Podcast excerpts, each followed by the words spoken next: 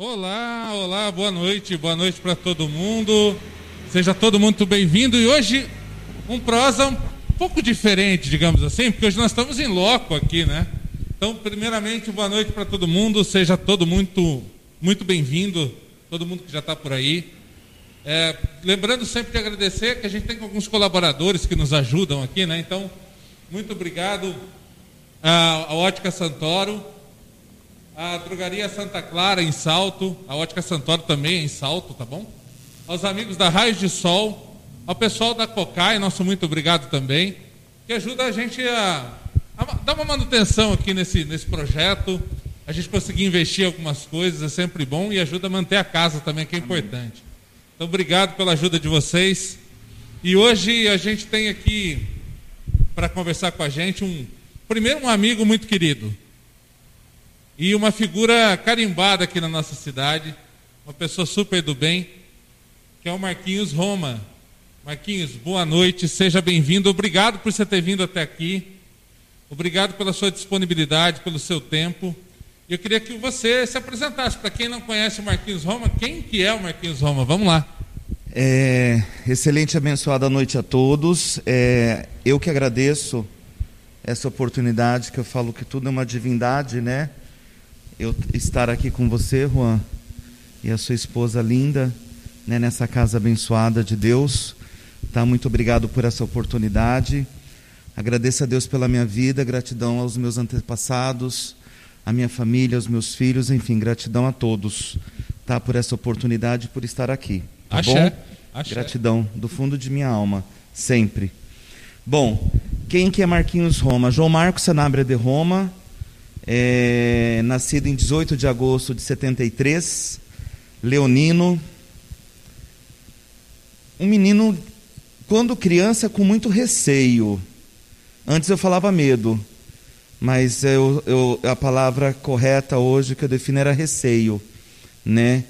E determinado, pai de três filhos lindos, né? De três almas maravilhosas tentei o meu melhor, fiz o meu melhor, tenho muita paz quanto a isso, né? É, de uma neta encantadora, né? Sou solteiro, são filhos do meu coração, do, da minha alma, né? E de uma família lutadora, de uma mãe guerreira, de um pai nobre, né? De, de irmãos que sempre acreditaram e sempre tiveram me apoiando nas causas é, desde o meu jeito de ser, do meu jeito de estar, do meu, do meu jeito de enxergar a vida, né? É, sou formado em administração de empresas, sou administrador, né, formado em ênfase RH. Por incrível que pareça, apesar de ser muito chato como administrador, em RH, né, porque eu bato muito de frente com os funcionários, né? E quando é necessário. Então, então Contudo, o pessoal não vai fazer piquete lá no chat agora. Amado, né? eu falei o seguinte, quando eu fui, quando eu fui candidato a vereador, eu falei assim, olha, é, muita gente vai torcer para eu ganhar, mas vai ter uma turminha miúda que vai torcer para eu perder, né? Mas eu falo assim, não, mas eu acho que assim é, é, é necessária essa questão, né? Eu, na verdade, que eu gosto de discutir, né, o que é o bem para todos né? sem ser o dono da verdade, sem ser o dono da razão. Então tem aquela, aqueles choques que é natural. Né? E principalmente você está na frente de uma entidade, como eu sou voluntário, quem não sabe, sou voluntário é, dia 14 de outubro do ano passado. São 25 anos de voluntariado junto ao Lar São Francisco Uau. de Assis. 25 Uau. anos, bodas de prata né? Junto ao Lar quando, São Francisco. Quando você começou no Lar, o Lar também estava começando, não? Estava é começando. O, começando. o Lar estava começando, né? A Janete tinha fundado, é, o Zé com a Janete tinha fundado com um grupo de pessoas em maio de 95. Só que aí aconteceu algumas coisas. O, o presidente, na ocasião, Zé, ele infelizmente é, caiu é, com é, dodói, ficou doente e veio a falecer em 96. Foi quando o Marquinhos entrou aí em outubro e depois novembro, dezembro, em janeiro de 96 eu fui me aprofundar mais sobre a questão da, do lar e estou lá até agora. Mas o, o meu primeiro dia A primeira vez que eu falei de Lar São Francisco na minha vida foi em 14 de outubro de 1995. E Parabéns. a entidade foi fundada em 5 de maio de 95. Parabéns. Então, assim. Agora, é uma... só, só para só a gente contextualizar, quem não, quem não é de Indaiatuba talvez Sim. não conhece o lar. Uhum. É, o que, que é o lar? O que, que o lar cuida? Só para só a gente contextualizar. O Lar São Francisco é uma entidade que trabalha com pessoas vivendo com HIV. Né? São pessoas portadoras do vírus HIV é, isso me tocou muito na, na época, em 95. É, nós está, eu estava num aniversário de Sônia Eugênio no Tejusa, e a Candelarinha, como aconteceu minha ida lá para o lar.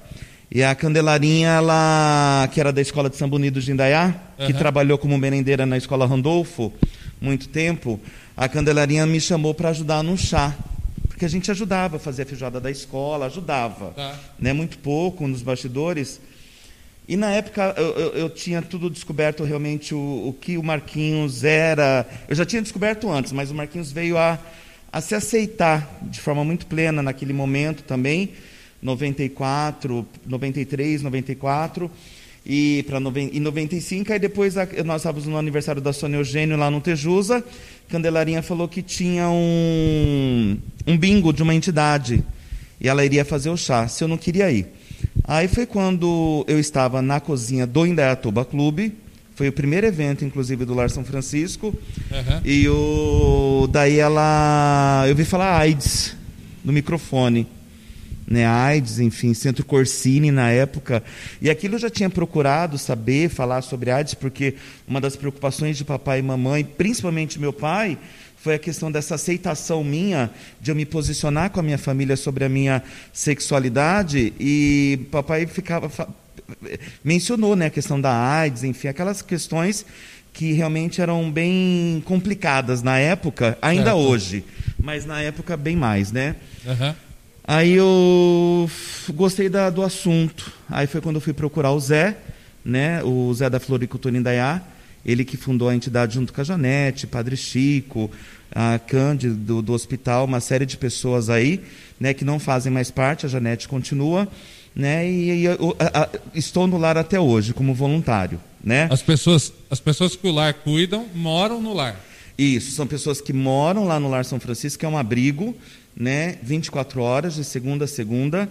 Tem uma equipe de, de, de saúde, né, tem uma enfermeira responsável, técnicos de enfermagem, atendente. Temos a nossa assistente social que faz um trabalho hoje, duas vezes por semana. Temos a responsável pela lavanderia, almoxerifado, a equipe da cozinha, né? Então, assim, só voltando do Marquinhos, uhum. eu, eu claro, mais claro, a gente entra no lar. Isso, aí o, o Marquinhos, ele é voluntário do Lar São Francisco. Marquinhos trabalhou 22 anos na vida pública, né, juntamente com a Janete. É, foi quando também nós nos conhecemos no, no, no Lar São Francisco, na qual eu tenho muita gratidão por essa pessoa ter surgido na minha vida e fazer, mediante ao meu esforço, que eu não abro mão dele, porque eu sei, mesmo entre altos e baixos, eu sei da minha capacidade, quanto eu procurei melhorar nessa passagem, estou tentando procurar melhorar nessa passagem. Eu sou muito grato a Janete pela oportunidade que ela me deu como secretária, como braço direito. Quem, quem nos conhece sabe. Tenho muita gratidão por ela, por tudo que ela me, me concedeu de oportunidade. Vamos mandar um abraço né? para Janete. Janete, né? um beijo um no seu coração, gratidão obrigado. por tudo. Viu? Sou muito grato a tudo, viu? É, e te peço perdão por tudo também, que eu já aprontei poucas e boas, né? Enfim. É, alguns sabem, a maioria não sabe, mas ainda bem que você me perdoou. Eu sou muito grato por isso, viu? É, voltando, então assim, trabalhei 22 anos na prefeitura, junto com a Janete aqui em Deatuba, e em Tu também. Depois, deixei a vida pública em 2016. Falei que eu sou formado em administração, né? Administração. Isso. E estou para concluir a questão da assistência social, né? Eu vou estar tá retomando tá? Falta pouco para eu concluir. Estava cursando assistência tá, social. Tá, isso, também assistente tá. social, né? A, a distância. E agora eu vou estar tá retomando, que eu quero concluir também. E sou auxiliar de enfermagem, né? Também formado, tá? Por conta do lar. Logo no início eu fiz o curso de auxiliar de enfermagem. E trabalhei na prefeitura com a Janete 22 anos. Em 2016 deixei a vida pública. É, 2018, nós, é, eu e Janete, o que fazer, o que fazer, porque, né, o dinheiro acaba, as contas, as fraldas As não param, não, as o leite contas tem não. que ter, né? E assim, aí eu falei assim, o que, que a gente vai fazer? Aí eu, nós montamos uma loja, uma ótica, pode falar? Claro. Pode? É, a Ótica Roma aqui em Dayatuba. Né? Então, são três anos de muita determinação, muita vontade de tentar fazer o melhor mediante a, ao que eu aprendi né, com, com o Silvio da Ipanema. Sou muito grato ao Silvio, a Sueli, o Simval, aquele jeito dele, mas ele, ele me ensinou um bocadinho também, mas sou muito grato ao Silvio pela oportunidade que ele me deu. E hoje eu e Janete nós temos a nossa loja, né, Ótica Roma, lá na 5 de julho, que em breve tem novidades aí. Na 5 de julho 484, faço o convite para vocês visitarem a nossa loja. O que e é- hoje, empresário, né, dito empresário, sobrevivente. e até vou falar sobre so- exatamente sobre a ótica, esse lado empresário do Marquinho. Vou falar É. uma coisa aqui. O Marquinho, para quem talvez esteja conhecendo ele hoje, tanto ele e a Janete são duas pessoas muito, muito humanas, de verdade. Tento ser. É, empáticas, humanas, do bem. E é interessante que o Marquinho, tanto ele quanto a Janete, é, e aí na ótica também, não só no lar, quando alguém vai lá e precisa de alguma coisa, eles fazem da tripa, das tripas o coração para poder ajudar quem está lá. Então Sim. não é só uma questão de negócio, só, Não, mas não. é uma questão de um negócio empático, é uma questão de um negócio. Tá- Tudo que cê- vocês podem fazer para ajudar, vocês fazem. É, na verdade, o que a Janete e eu, quando a gente se propôs a abrir a loja, a gente sempre veio desse pensamento, né? Eu aprendi muito com a Janete, porque era bem bruto. Mas é, não, era, não era ruim, era bruto. Então a Janete me lapidou muito. Quando você se propor a fazer algo, fazer bem feito. E quando você for fazer algo, fazer como você quisesse que fosse para você. Demorou para eu cair a ficha. E saber que cada um é cada um no universo, cada um pensa de uma forma. De repente, o atendimento que eu vou fazer para você não vai estar bom para o seu vizinho, porém, vida que segue. O que importa é você tentar fazer o seu melhor. Então, a gente levou isso para dentro da loja. Né? A gente, o que a gente fala para a Estela e para a Luana, que são os nossos braços dentro da loja. Né? Uhum. A Estela é uma consultora de 20 e poucos anos de, de balcão, a Luana começando agora. Né? Então, assim, é, quando o cliente chegar, não, não é só querer vender produto para ele, é cuidar da saúde visual dele dentro do que ele venha precisar, tá? Ver realmente o que ele precisa, ver a possibilidade, se ele tem condições, porque hoje com essa tecnologia, os preços são os mais variados possíveis.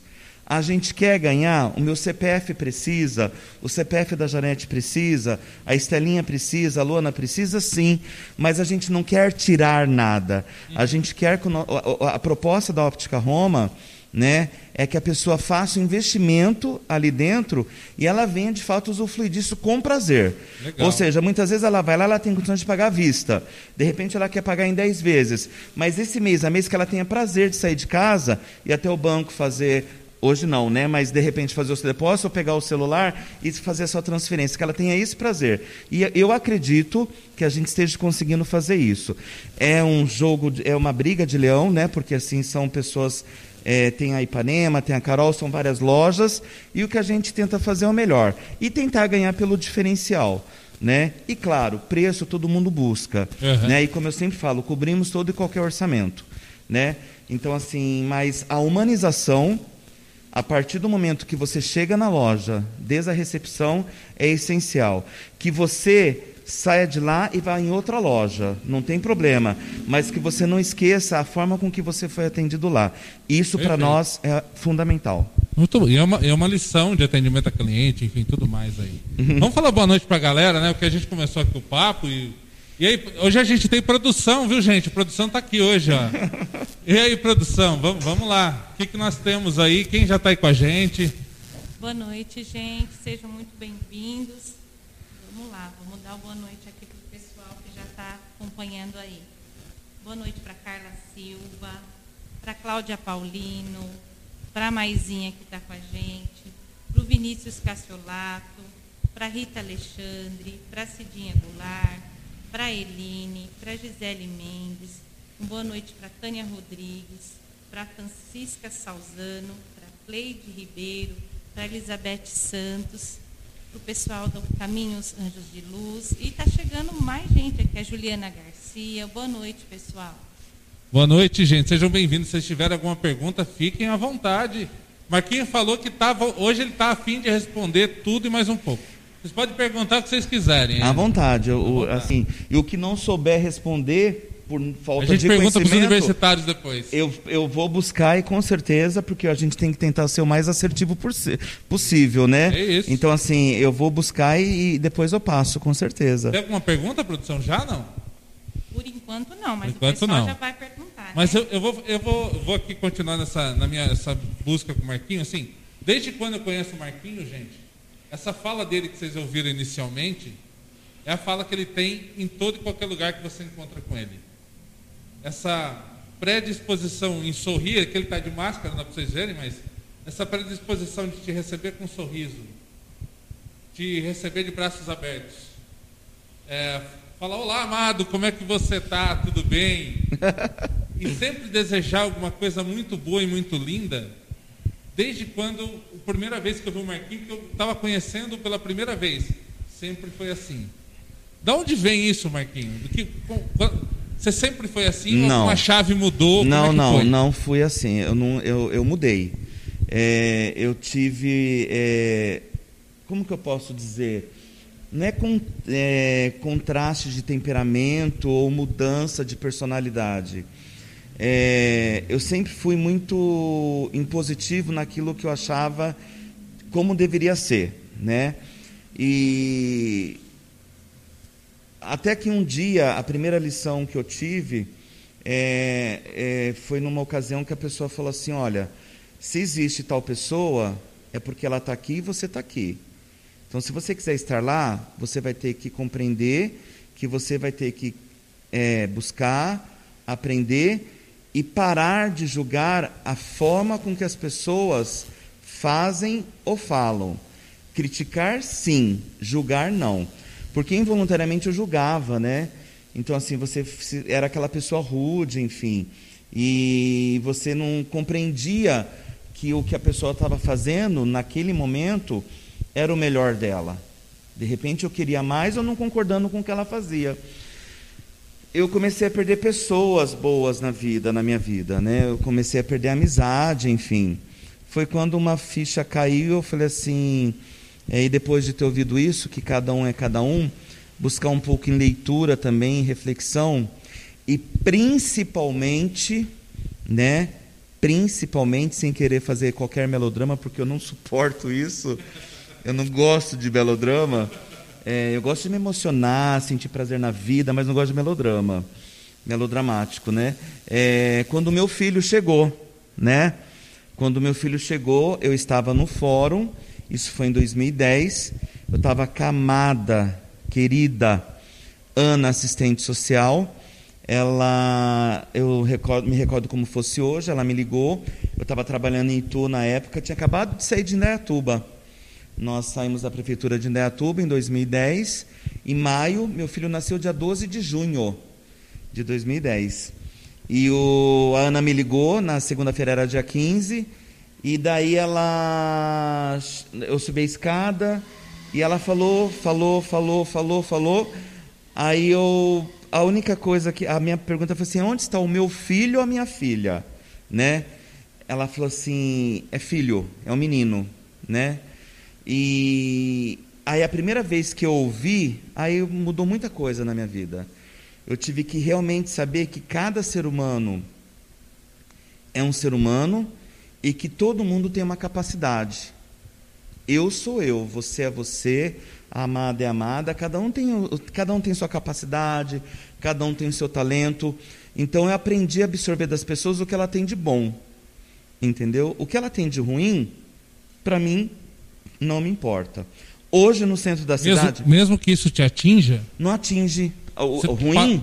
Você, na verdade, sua forma de pensar faz com que isso não, te atinja mais. Não, não. O, o lado ruim da pessoa, não. E hoje, no centro da cidade, especificamente hoje, eu estava atravessando ali a praça, a praça ali a Prudente de Moraes, e tem aquele pessoal que vende aquelas balinhas ali na rua, né? Aí eu peguei, conversei com eles, eu perguntei de onde que era, né? É, percebi um comportamento um pouco diferenciado de uma das pessoas e falei que o caminho não era por ali, né? E tirei, né? Eles vendem aquelas gominhas, tirei um valor X, entreguei e peguei as gominhas, que são boas. Independente da pessoa, a gominha é boa. Então alguma coisa de bom ela tinha ali, a gominha. Aí peguei a gominha, vou atravessando a rua, um querido, né, presenciou a minha cena com aquela, com aqueles, com aquelas duas pessoas. Tá. Marquinhos, essa questão a gente vai ter que estar tá vendo, é uma questão bem, bem é, diferente. Eu falei assim, olha, tudo que você está me dizendo, eu já falei com eles. Eles não são de Indaiatuba, entendeu? Enfim, mas é, eu tinha que parar para ouvir e saber deles um pouco aquela necessidade. Eu sei que, que o que eles fazem ali no centro da cidade não é bacana, mas cabe a mim orientar, entendeu? E tomar uma, uma medida sim, né? Então, assim, é, e tentar tirar deles o que, o que eles têm de bom. Né? Só que ali era uma, envolve uma série de dificuldades e também um pouquinho de maldade. Não é maldade, uma intenção que não é bacana, né? É. De ganhar ah. um dinheiro um pouco fácil, né? Uhum. Então eu peguei e orientei. E por incrível que pareça, né, quando ele veio falar comigo, eu falei assim: olha, você pode ficar tranquilo, que eu falei para eles que eles não são daqui, né, porque parece-me que tem um carro que traz eles lá no centro da cidade, um carrão, e né, tipo um, uma organização assim para ganhar um dinheirinho, né? Deixa ali e depois Isso, exatamente. Contudo, a gente tem a nossa população que também precisa, tem os comerciantes que de repente pagam seus impostos para manter a porta aberta, isso atrapalha um pouco, né? Uhum. E aquele incômodo também da pessoa estar tá saindo do banco, sei, a gente acompanha tudo isso. Mas assim, se fosse a outra época, entendeu? Eu já dava porrada. Só que hoje não, eu aprendi a ouvir e tentei tirar, tirei as balinhas. O que ele vai fazer com o dinheiro não diz respeito a mim. Entendeu? Eu sei que a minha ação eu tive em ajudar, comprando as balinhas e orientar, por favor, procure a cidade, procure o serviço social. Falei do CRAS, para eles procurarem, porque eles falaram da dificuldade de, de cesta básica, se todo município tem. Enfim, a gente tenta fazer a nossa parte. Então, assim, é, por mais ruim que, que. Hum, eu não vou absorver nada da pessoa hoje que é ruim. Entendeu? Então, eu me dou com qualquer tipo de gente, como eu, que sou gente, qualquer tipo de pessoa, e eu vou tentar sempre ver o que ela tem de bom. E todo mundo tem de bom. Porque o Marquinhos não é só bonzinho, não. Ele tem coisa ruim também. Então As tirem pessoas... de mim o que tiver de bom. As pessoas te acham polêmico, Marquinhos? Muito. Muito polêmico? Muito polêmico. Tem, tem pessoas assim que. é polêmico porque assim, o que eu tiver que falar. Antes eu não falava com critério. Hoje, hoje eu sou mais educado. Eu falava com muita muito, muita ênfase, talvez, muito muita diretamente. ênfase e muito pá, entendeu? Não ah, pensava que ali tinha um ser humano. Aprendi com o passar do tempo, né? Depois que o meu filho, principalmente, ele nasceu, que quando antes de eu me direcionar a qualquer ser humano, eu tenho que saber que não existe só aquilo ali. Você está aqui, nós estamos aqui. Você está me passando isso. Só que eu aprendi que não é só isso que você tem aí. Você tem uma série, você tem uma história, você tem um passado, você tem uma, você tem uma vida edificada que você passou por muita coisa, entendeu? Então tem que respeitar. De repente, eu chegar aqui, o grupo, né? Tem muita aquela coisa. É, você chega no grupo, boa noite. Eu já chego, né? Já chego chegando. Oi, gente linda. Oi, gente. Eu, é meu jeito, né? Até a mulherada, eu já falei, deixei bem claro para ninguém ficar com ciúmes, porque todos para mim são amados são amadas, entendeu? Homem casado para minha mulher, fiquem tranquilas, entendeu? Não, não tem esse, esse, problema, porque eu chamo todo mundo de amado e amado, né? Mas e, às, homem... vezes, e às vezes pode ser, né? Que e não, te conhece, não, em uma talvez, ocasião, né? E numa ocasião, um querido, que hoje nós somos muito próximos, nós nos tornamos amigos, eu fal... chamava a esposa dele de amada. E uma vez ele veio conversar comigo, né? Aí eu, assim, muito espontâneo, falei assim, olha, meu amado, vamos fazer o seguinte se preocupe se eu falar isso para você. A sua esposa se preocupar, né? Mas você não se preocupe porque é um carinho. É, até coloquei no Facebook, né? Então assim, mas é um respeito muito grande que eu tenho e eu parei de falar de forma mais impulsiva, mais grossa. Só que eu não deixo de dar o meu recado, entendeu? Porque assim, quando eu acredito, eu acredito, né? Eu É como está como tá acontecendo agora essa questão da, da política, né? Eu que já me envolvi, que, que me envolvo em política e quero ser um político, sim. Só que além de tudo, eu quero ser Marquinhos Roma, sempre Marquinhos Roma, aprendendo e melhorando sempre. Então, assim, a política é muito problema, né? Porque, assim, aonde quer que eu esteja, eu sempre serei Marquinhos Roma. Entendeu? Não é questão partidária ou questão de quem está prefeito vai fazer com que eu mude de ideia. Até comentei que se eu tivesse sido eleito, a primeira sessão de Câmara não ia prestar, porque eu já não concordei com nada. E já mandei meu recado no Facebook. Você está entendendo? Ninguém falando de Covid. Entendeu? O povo morrendo e ninguém falando de Covid, falando em criar secretaria. E mandei esse recado no meu Facebook. Aí um cidadão pegou e falou assim: Mas escuta, você não é do, do, do time do Gaspar? Primeiro, eu não sou de time nenhum. Primeira coisa. Entendeu? Eu fui candidato com o Gaspar, respeito o Gaspar, torço muito para que ele seja um excelente prefeito, que ele faça essa gestão plena, torço para todos os vereadores. Contudo, independente se eu ganhei ou não, eu tenho a minha opinião e eu não deixo de me posicionar. Porque as pessoas Eu acham. ia, entrar, eu ia entrar até nesse mérito, né?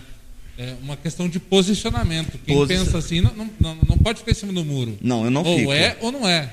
Eu não fico. E assim, o fato de eu estar de um lado ou de outro, enfim, eu vou à busca de ser um político. E eu quero ser o Marquinhos Roma como político. Porque quem me conhece e quem me acompanha sabe. Eu tenho uma ideia, eu vou à busca. Hoje, né?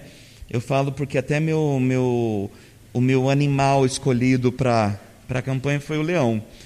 Como um leão, né? Ele é humilde o suficiente. Se ele vê que ele não vai dar conta da presa, o que, que ele faz?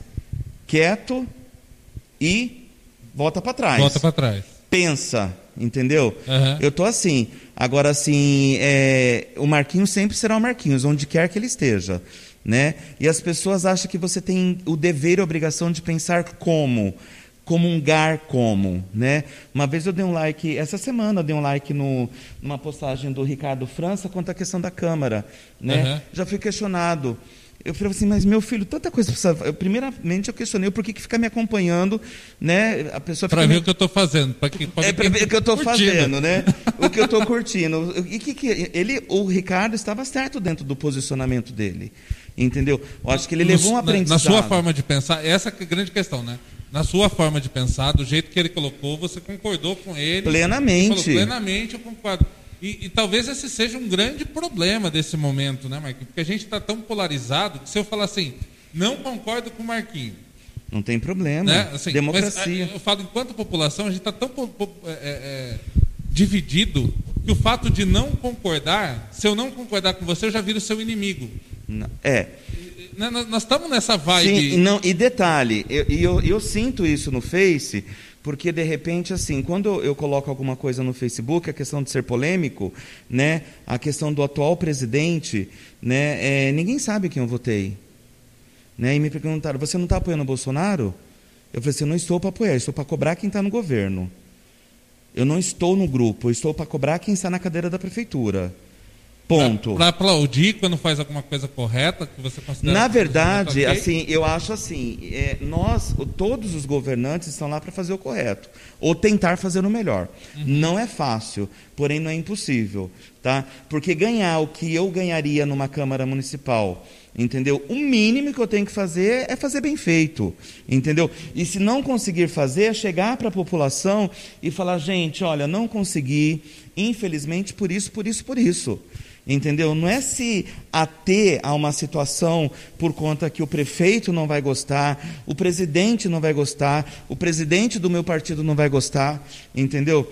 Brasil, quantos partidos políticos tem? E pelo, e pelo seu posicionamento, talvez a sua forma de se colocar, é, durante, durante tua, tua caminhada até agora política aí, já te puxaram a orelha, não? Falou assim, fica quieto, segura. Já, já tentaram Viu? é, boicotar um pouco sua opinião? sua E nunca de- vão.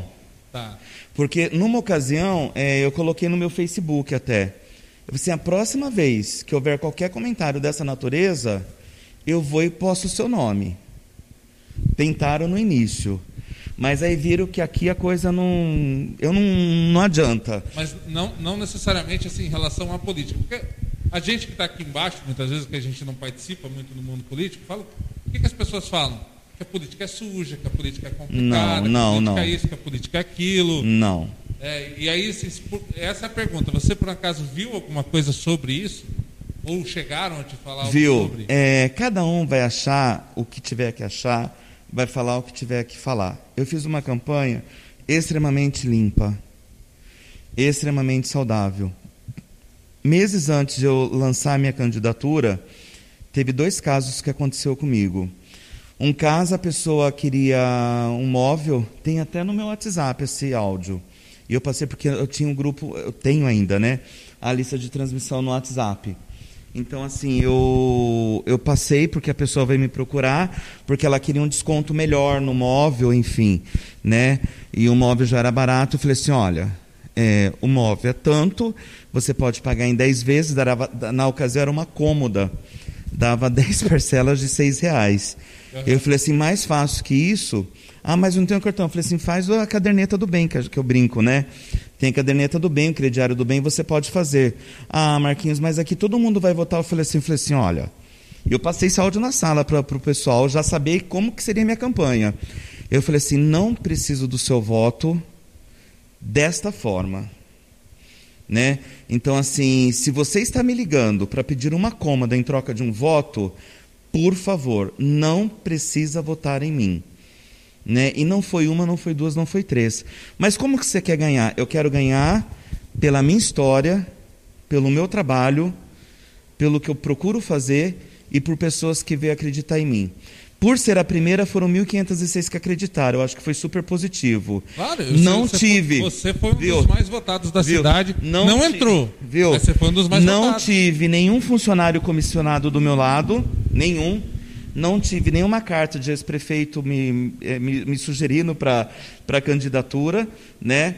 É, não tive nenhum funcionário comissionado, né? Se você pegar minha página, foi uma campanha de propostas que eu colocava lá do meu jeitinho bem simples, com ferramentas que o próprio notebook, o Facebook oferecia, né? Do que eu gostaria não, do que eu quero fazer ainda por Indaiatuba. Quando Entendi. me vi não eleito, deixei claro, deixei à disposição todas as minhas ideias aos meus amados que ganharam e amadas, as duas lindas, a Sirlene e a Ana Banvart, que ganharam. Se quiserem me procurar, qualquer um, para falar, Marquinhos, o que, que você quis dizer com isso? Como que, vai, como que funcionaria se você tivesse eleito? Passo com o maior carinho do mundo.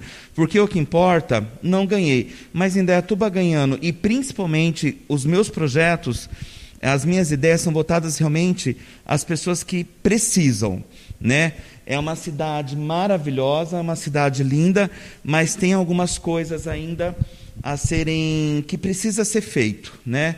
Eu acredito, e principalmente aos mais, os menos favorecidos, né? Então, se você pegar lá na minha página que ela está ativa, eu coloquei à disposição o primeiro vídeo que eu fiz dia 16, na, na segunda-feira, me colocando à disposição de qualquer eleito para passar essas minhas ideias. E quem sabe, né? Quem sabe alguém procura, né? Está à disposição, sabe? viu? E aí, produção, o que, que a gente tem por aí? Vamos lá. Tem Falo muito, mandando- né? Imagina, não. Ah. É bom falar. Eu É bom falo. falar. A Cleide Ribeiro está falando, amado querido Marquinhos, te amo. Você é um anjo lindo. Maravilhosa. Cleide, um beijo, viu? Nós somos lindos, viu, amada? Vamos lá, dá uma boa noite para o seu Gabriel Fonseca. Tá mandando um abraço e parabéns para o Marquinhos. Obrigado. Boa noite para a mãe Maria do Rosário. Ô, mãe Maria do Rosário, sua bênção. Obrigado pela presença. Para Michele Luz. Para Mirna Vital. Beijo, Mirna. Também um abraço para o Marquinhos. A menina, antes de começar, já estava te Já mandando tava. abraço. Beijo, viu, Mirna? Ela é sua Gratidão. fã, ela é sua Eu fã. também gosto muito da Mirna, gosto muito da Mirna, da família. Um beijo no coração. Minha gratidão sempre por tudo. Foi uma pessoa que me ouviu, que eu sentei para tomar um café e ela, não sei da questão, o voto, né, porque é muito particular, mas as palavras dela foi muito, foi muito bacana. Eu tenho muita gratidão e muito respeito por tudo que ela fez por mim, pelas palavras a mim direcionadas na campanha. Sou muito grato. Ela, a mãezinha, todo mundo. Axé. Boa noite, o pai Milton está sempre com a gente. Pai Milton, sua benção, um abraço, pai. Boa noite para Juliana Garcia. Boa noite, Para Juliana. Samira. Para Marisa Machado. Para Cidinha Goulart e para Vó Aurora, que está assistindo. Beijo, vamos mandar um, manda um beijo pra Vó Aurora. Vó Aurora é uma querida, tá sempre lá com a Cidinha assistindo. Vó Uma Aurora, um beijo no seu querida. coração, viu, rainha? Um beijo, uma noite abençoada, viu? Cheia de anjos aí, tá bom? Alguma pergunta, produção? Não, por enquanto tá tudo tranquilo, o pessoal só tá ouvindo lá. O pessoal só está ouvindo por. Ah, peraí, que acabou de chegar uma pergunta aqui da Cláudia. Vamos Lá lá. na ótica, podemos dar armações usadas para doação? Pode, com certeza, pode sim. É, pode estar levando lá na loja, com a 5 de julho 484, pode sim. Com certeza a gente aceita. Tá, então uma Aceitamos. armação que tiver lá em bom estado, a pessoa não vai usar Pode, mais. pode sim. Leva lá na ótica. Pode, pode levar sim lá. Tá. Mais, mais alguém aí? Mais alguma pergunta? Vamos lá no boa noite. Daqui a pouco o pessoal ainda está meio tímido para perguntar. Não fica tímido não, Fiquem gente. à vontade, viu, gente? Pode É. mandar pergunta. Não fica tímido não, que o Marquinhos já perdeu a timidez faz Ah. tempo aqui, ó. Tá à vontade, tá aqui na casa, tá se sentindo bem. Graças a Deus. Muito Vamos- bem. Boa noite para o Gilberto Amaral, para o Herbert, noite. para o Herbert Dias. Nossa, Ô, Herbert, boa noite, Herbert. Também sempre ajudando a Um gente. beijo, viu, Herbert? Para o Luiz Nabeshima, um boa noite. Abraço, Luiz. E tem aqui uma mensagem, do, uma escrita do pai Milton. É. Somos seres em eterna evolução e com certeza nos faz bem e faz, e faz bem à humanidade quando deixamos de querer viver. Querer viver só e da nossa maneira e começamos a viver em comunhão com todos os irmãos do planeta. Isso, a gen- a gente, A respeito, né? Espiritualmente aqui, né, a gente sempre ouve os irmãos espirituais nas mensagens, eles trazem essas questões, e uma das questões que eles trazem, assim, eles falam assim, tudo pode ser dito, tudo. Você pode falar tudo que você quiser, contanto que você fale na hora certa, do jeito certo. Então isso que você fala, que você eu aprendi talvez a colocar, entender o outro, é um sinal de evolução mesmo, né? É, Dessa- eu falo assim, é o, é o respeito, né? Eu acho que a, a questão é, eu falo hoje literalmente, eu defendo que não existe, é, eu não posso falar que eu amo se eu não respeito. Então, para mim, a palavra respeito, fé, primeiramente, e a palavra respeito eu coloco ela à frente do amor, porque eu, eu, João Marcos Sanabria de Roma, Marquinhos Roma, acredito que eu não vou conseguir amar sem respeitar, né? Porque assim, é, essa questão de você viver em comunhão, a partir do momento que eu aprendi realmente ouvir as pessoas e tirar, né? A Janete me ensina muito, tira o que ela tem de bom.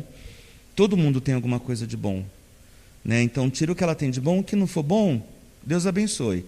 A vida é um livre arbítrio, ponto. Cada um vai responder, né? Como eu também vou responder, né? Então assim, eu aprendi muito isso e a respeitar, né?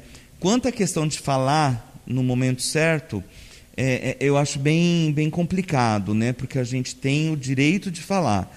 A partir do momento que você aprende, você tem que falar, né? E porque as pessoas às vezes hoje nesse, como você falou da política, né? É, essa questão, essa, essa tendência que tem de ter que tomar cuidado, ter que tomar com o que vai falar, porque está no poder, porque está aqui, porque está lá, porque é Pedro, João. Eu falo estar política é, é você estar realmente, porque vai passar, né? É, eu estaria candidato, eu estaria é, vereador quatro anos e depois minha vida continua, né? Então a essência ela é eterna. Como ser humano é eterno, como político você pode estar. Então as pessoas esquecem, muitas vezes colocam essa questão de estar, né? De repente, frente a uma comunidade, frente a uma liderança de rua, frente a uma entidade, frente a um órgão, enfim, deixa aquilo se sobressair. Né? Só que a gente esquece que é tudo muito passageiro. A própria vida é passageiro. Né? É tudo muito passageiro. Então, assim, eu aprendi que a questão respeito é fundamental, né? E a partir do momento que você sabe, é, eu não busco falar o que você quer ouvir. Eu busco tirar as minhas dúvidas mediante o que a gente tem de amizade, né? Te, te perguntar, não te questionar, dialogar com você, né? E vou. Quem me acompanha sabe. Não que eu queira ser o último a dar a palavra, mas enquanto não estiver convencido, talvez não sei se a palavra convencido, é, é, satisfeito, satisfeito, satisfeito com que, pô, realmente, ele falou que a parede amarela ficaria melhor que azul. Tá certo, obrigado, viu? Valeu, é isso aí, entendeu? Porque não adianta uma resposta para mim, né, por, por, né, se você entra numa discussão, se você pergunta, você quer resposta. E quando você me pergunta, eu vou, ter, vou, vou te responder. O mínimo que você tem que fazer é me dar um feedback, né? Senão não existe diálogo, né? Então, assim, eu não quero ser o último a dar a palavra, mas eu quero que a gente se compreenda dentro do que a gente se propôs a falar. Hoje, para mim, isso é fundamental. E respeito é a base. E aí, dentro dessa sua caminhada, daqui a pouco a gente vai entrar no lar de novo, Sim. mas para a gente ir um pouco mais nessa sua caminhada política, você teve 1.506 votos. 1.506. É, quase deu. Quase. Quase deu. Foi passou, lindo. Passou perto, passou é. perto. É, e aí, outro dia, eu estava vendo uma postagem sua lá no Facebook que você estava nomeando algumas pessoas que também quase deram, uhum. mas que estão engajadas aí na máquina de alguma maneira. Isso. Você se sentiu meio mal por isso, assim? Você queria ter sido convidado, esse respeito para com você? É, Ou assim, eu só, queria entender o que está acontecendo? Tá. É fantástica essa sua pergunta, agradeço por ela, minha gratidão. Teve uma postagem que eu fiz, é, ponderando essa questão dessa primeira sessão da Câmara, e que veio um querido, eu não vou mencionar nomes, ele me conhece desde 1980, 81, 82 eu vendi muito, muita couve e pão para a mãe dele, que é uma graça, é uma senhora evangélica que eu, eu respeito aquela família, moravam lá na rua 3. E ele e colocou assim no Face, depois ele deletou, né? Então eu venho a público, talvez é uma oportunidade para mim, não dar o troco, mas assim, estar em paz e responder, porque vem muito de encontro com o que você me perguntou. É, que eu não estava conformado né, com a minha derrota. Primeiro, eu não me sinto um homem derrotado, né? Porque fazer uma campanha é, política como eu fiz é para poucos, é para poucos, tá? Então assim, quem me acompanha sabe e quem faz campanha política, né? Sabe que a minha campanha foi muito linda, né? Eu saía para os bairros, saía eu e sete, sete anjos que eu tinha, né? Pessoas que me acompanham há tempo, pessoas que eu tentei ajudar, pessoas como Douglas, que eu tive altos e baixos terríveis, mas a gente se acertou e ele vestiu a camisa, né? Enfim, então assim, é... eu não me sinto nem um momento derrotado, né? Eu sei que eram 300 e poucos, 350 candidatos, 340 e pouco. Eu tinha 12 chances de ganhar e 330 e poucas de perder, né? De não conseguir chegar. Então eu estava muito preparado, né? Então assim, entra naquela questão que você falou. E já vou responder sua pergunta, mas você vai entender por que, que eu estou dizendo isso, porque eu vou responder tua pergunta. Você vai ver que tem uma coisa a ver com a outra. É, a questão é que é, você entra, você quer realmente. Mas em momento algum eu me senti frustrado por não ganhar. Entendeu? Fiquei triste, porque eu acreditava. Você acha que o Marquinhos ia entrar para um, uma, uma, campanha, para uma eleição e achava que ia perder? Mas eu não sou homem disso. Entendeu? Eu não sou homem para isso. Eu não sou ser humano para isso. Entendeu? Com todo respeito aos demais. Eu imaginava, sim, acreditava que eu iria ganhar. Mas democracia. Ponto. É o sistema que a gente vive. Ponto. Não deu. Foram 1.506. Então, assim, o fato de estar entre os 20 mais votado, e você vê ali gente que está na, na política há 25, há 24 anos, 12, 8, 4, concorrendo pela quarta vez, concorrendo pela terceira vez, e na sua primeira você ter 1.506 votos, para mim é uma honra. Né? Então, se você pegar os 20 ali, é, o único novato era o Marquinhos. Único nome, no, nome né, novo ali. Porém, uma figura já conhecida na cidade. Né? Então, assim, em momento algum me senti frustrado e, como eu disse no início, independente de eu estar, de eu ter estado na, no, no projeto do Gaspar, jamais eu vou me omitir do que eu acredito e do que eu penso em relação as atitudes do prefeito ou até mesmo de qualquer vereador. É muito particular de vereador, eu não vou me atrever muito não, né? Eu acho que quem tem que cobrar do vereador entre aspas é quem votou nele ou a população. Mas o prefeito eu posso sim estar tá me, me ponderando, me manifestando, assim como eu tenho total liberdade. Né? Eu ligo para o link, eu passo o WhatsApp, meu WhatsApp está aí. E não é WhatsApp bonzinho, não. É WhatsApp link. E aí, o que, que a gente vai fazer? O que, que falo? Né? O trinca. Cadê o trinca? Né? Cadê o cidadão? Porque, de repente, agora tem a Secretaria da Transparência, que o Amadinho, o Alexandre Guedes, ocupou a cadeira. Aí as pessoas me ligam, Marquinhos, mas como assim? Alexandre Guedes foi para a Secretaria da Transparência, né? E o Trinca?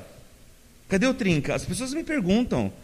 E eu, querendo sim ser vereador, a minha obrigação e meu dever é buscar para o meu futuro eleitor, ou então para aquele cidadão que me perguntou, mesmo votando em A, B ou C, ele quer saber onde que está.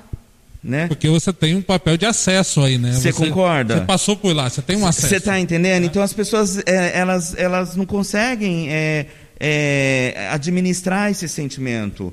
Independente de, de não ter chego lá, eu continuo ainda na vida pública, quero e sou pré-candidato em 2024 a vereador, sim, né? E assim, mas independente de qualquer coisa, eu quero atender as pessoas. Entendeu? Isso é um trabalho que eu sempre faço, que eu sempre eu aprendi a fazer, tomei gosto e vou fazer, porque é servir. Servir as pessoas. Como vereador, eu ia ganhar seis, seis mil e poucos reais por mês, ia me ajudar muito, muito. Não dando, não tem problema, eu vou fazer o que eu posso, não estando vereador. Então a pessoa me liga, e cadê o Trinca? Marquinhos, me, me, me explica isso. O Amadinho Alexandre foi para a Secretaria agora da Transparência, né, a Controladoria. E, e como que faz? Aí vem a imprensa, faz uma matéria que não é completa, né, e eu, automaticamente o que, que eu faço? Ligo para o Lincoln. Lincoln, e aí? Cadê? Coloco no grupo. Gente, cadê? Cadê, né? Então, assim, e as pessoas às vezes se assustam, mas nossa, o Marquinhos questionando. Eu não estou questionando, estou perguntando o que o munícipe, que independente que votou em mim ou não, quer saber. E é um direito dele saber, porque não está claro para a população. Será que você entende? Então, isso é Agora, assim, o fato de eu questionar isso na rede não justifica que eu estou frustrado pela minha. Porque eu não sou homem derrotado, não, meu filho. Você não tem noção que eu virei com esses 1.506 votos. Eu, eu entrei. É, assim, o Marquinhos ele foi se construindo, né? Porque quem me conhece, eu não gostava nem de tirar foto, eu tinha vergonha. Hoje está fazendo uma live, ó. Amado. E daqui a pouco você sabe que eu vou ter minha, meu canal. Sou eu que estou falando né? Eu já, já anunciei, né? Sou eu que estou falando que foi um, um é bordão que fala que o que eu lancei lá na campanha, uhum. né, em 2000 tralalá. O slogan. É, o um slogan que eu colocava, não sou eu que estou falando, agora sou eu que estou falando, ah. né? Então assim, porque realmente eu quero ajudar de qualquer forma, né? Eu quero trazer ideias, quero trazer sugestões e que assim, se for bacana, que qualquer um vá lá que está na vereança, pegue e faça. Fazendo para a população, fazendo para a cidade, eu estou super feliz. Então, não me sinto derrotado. Voltando à sua questão. Tá? Então, o fato de eu me posicionar, eu quero deixar bem claro, não é por frustração alguma, porque eu não sou muito frustrado. Muito pelo contrário. Entendeu? Eu sou muito feliz, muito bem resolvido na vida, muito acreditando no que eu sou capaz e meu limite é o céu. Então, me segura aqui na terra e aprendendo a fazer coisa boa, com sabedoria e respeitando as pessoas. A, Fran a Francisca Salzano falou que você sabe o quanto que ela te admira. Linda, Francisca, eu que admiro ela, um anjo na minha vida. A Beijo. A Michelle Lino está falando, Marquinhos, um ser iluminado. Admiro muito o trabalho dele e dos demais voluntários no Lar São Francisco. Seria fantástico tê-lo na Câmara. Um beijo, um beijo. Não deu, não deu dessa vez. O que, que eu falo? Frustrado não. Eu acho que eu tenho que trabalhar mais, as pessoas me verem mais, né?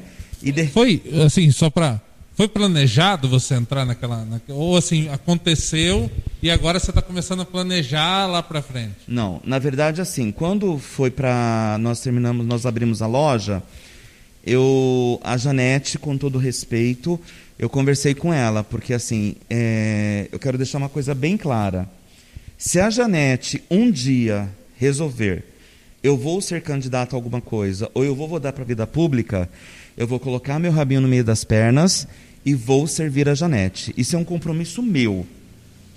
Ponto. Agora o porquê, não sei. Nós somos amigos, nós não temos nada. É uma é uma irmandade, é uma pessoa, eu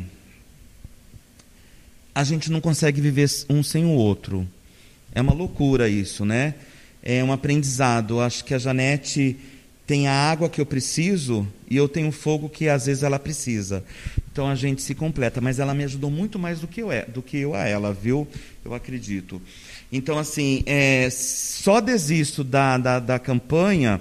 Eu fui a partir do momento que a Janete falou: não quero mais, né? Vou, vou continuar com a loja, não quero mais minha candidatura. E não... mas, mas 2020 foi planejado?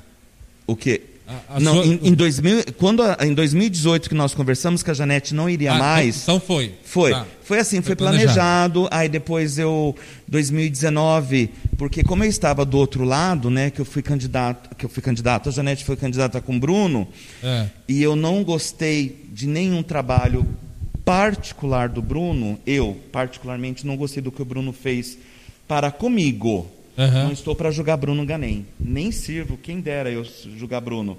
Mas eu tive uma conversa com Bruno em setembro de 2019. Foi quando eu saí do grupo, literalmente, porque eu tentei uma reunião com ele desde janeiro de 2019. Eu fui conseguir essa reunião em setembro. Graças a Deus não acabou o ano, eu consegui a reunião com ele. E nós sentamos e lavamos a nossa roupa Suja não, o que a gente tinha que conversar, né? Eu acho que a gente passou um belo amaciante e guardamos a nossa roupa no armário, né?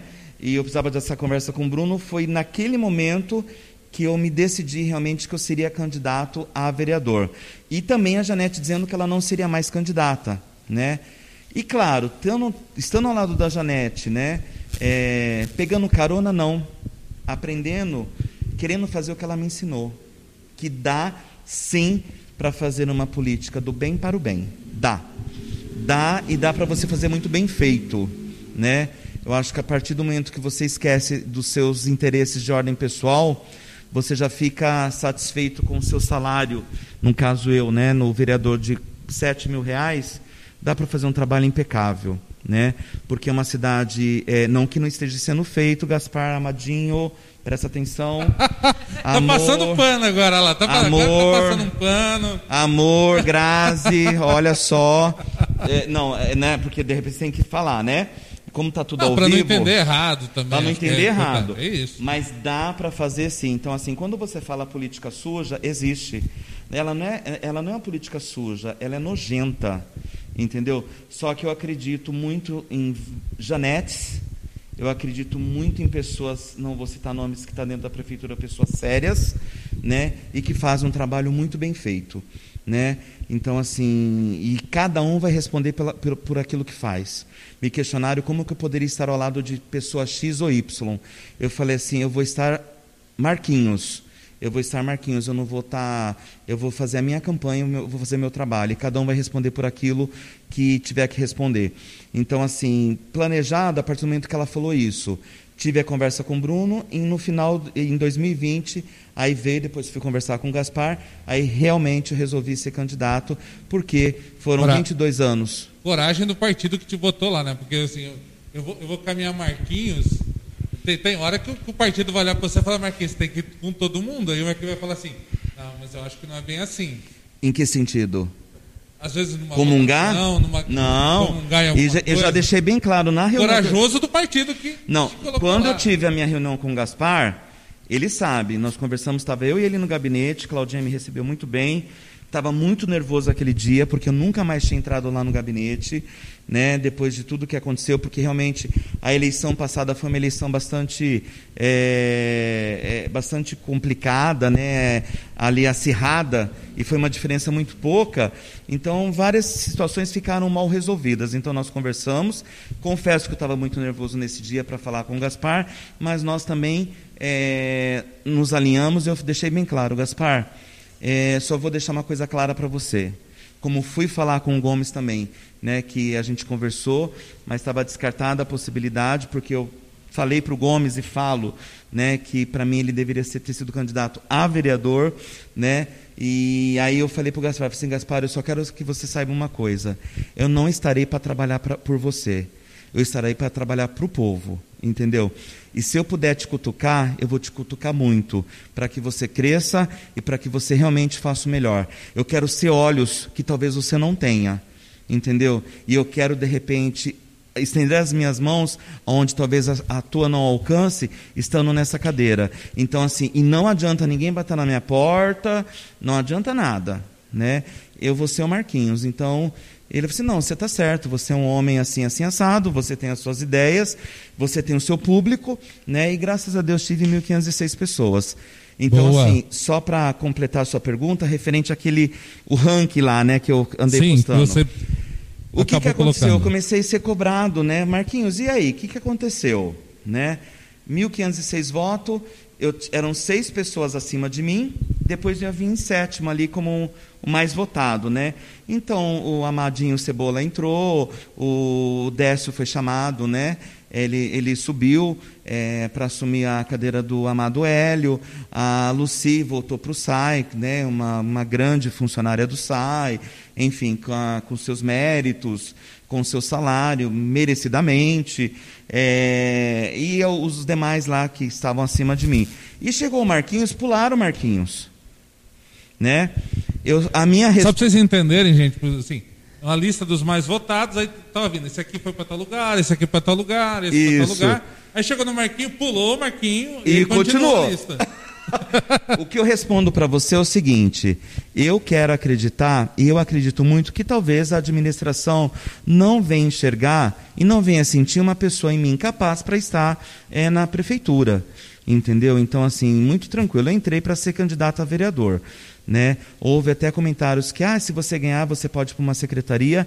Está lá na minha página. Se eleito for, eu não vou aceitar ser secretário não, eu estou prestando um concurso, entre aspas, né? A eleição é um concurso que você presta para ser candidato, para ser vereador. Não é um salário de 17 que vai me convencer. Eu estou entrando, eu quero concorrer, sabendo que eu vou ganhar X e vou sobreviver muito bem com esse X. Eu acredito que pularam porque talvez não vejam em mim uma pessoa à altura para poder suprir a necessidade do governo. Eu respeito e torço plenamente para que todos que lá foram chamados e convocados façam um trabalho bacana e, contudo, 2024 eu vou tentar novamente. Tá certo. E aí, produção? Temos pergunta lá sobre o lar. Perguntas do lar. A Cláudia Paulina está perguntando: conta como começou o almoço no lar. Peraí, a... peraí. A gente, já vai, a gente já entra no lar e ele responde essa pergunta. Tem, tem, uma outra também é. sobre o lar, sobre o, os almoços. A Rita Alexandre está dizendo, Amadão, já que a Cláudia Paulino pediu, pediu para contar um, um, pouco sobre os almoços, fala um pouco também dos eventos antigos. Beijos, tia Ritinha. Tá bom. A gente, a gente, já vai entrar no live, só um segundinho. Eu quero fazer uma última pergunta sobre esse lado político do Está claro quanto à questão dessa da. da... Sim, tá perfeito. Claro. Eu, eu, quero saber, Marquinhos, o seguinte: de todos os projetos que você tem lá hoje, que você disponibilizou na sua página, qual deles que você gostaria muito muito, que alguém pegasse e colocasse em prática. Aquele assim que é seu xodó e fala assim, poxa, esse aqui eu queria estar tá lá para fazer. Uhum. É, na verdade, todos, né? ali todos é, são, são ideias e foram ideias construídas ao passar desse tempo de prefeitura, não só aqui, foram 16 anos aqui em Dayatuba e 6 anos lá em Tu. Né? Assim, uma coisa que eu gostaria muito, amados da Câmara Municipal, senhores vereadores, Pepo amado, meu rei, meu querido presidente da Câmara, veja aí quem pode, de repente. É, eu falo que o problema social, ele não existe somente de segunda a sexta. Ele não existe somente de segunda a sexta-feira.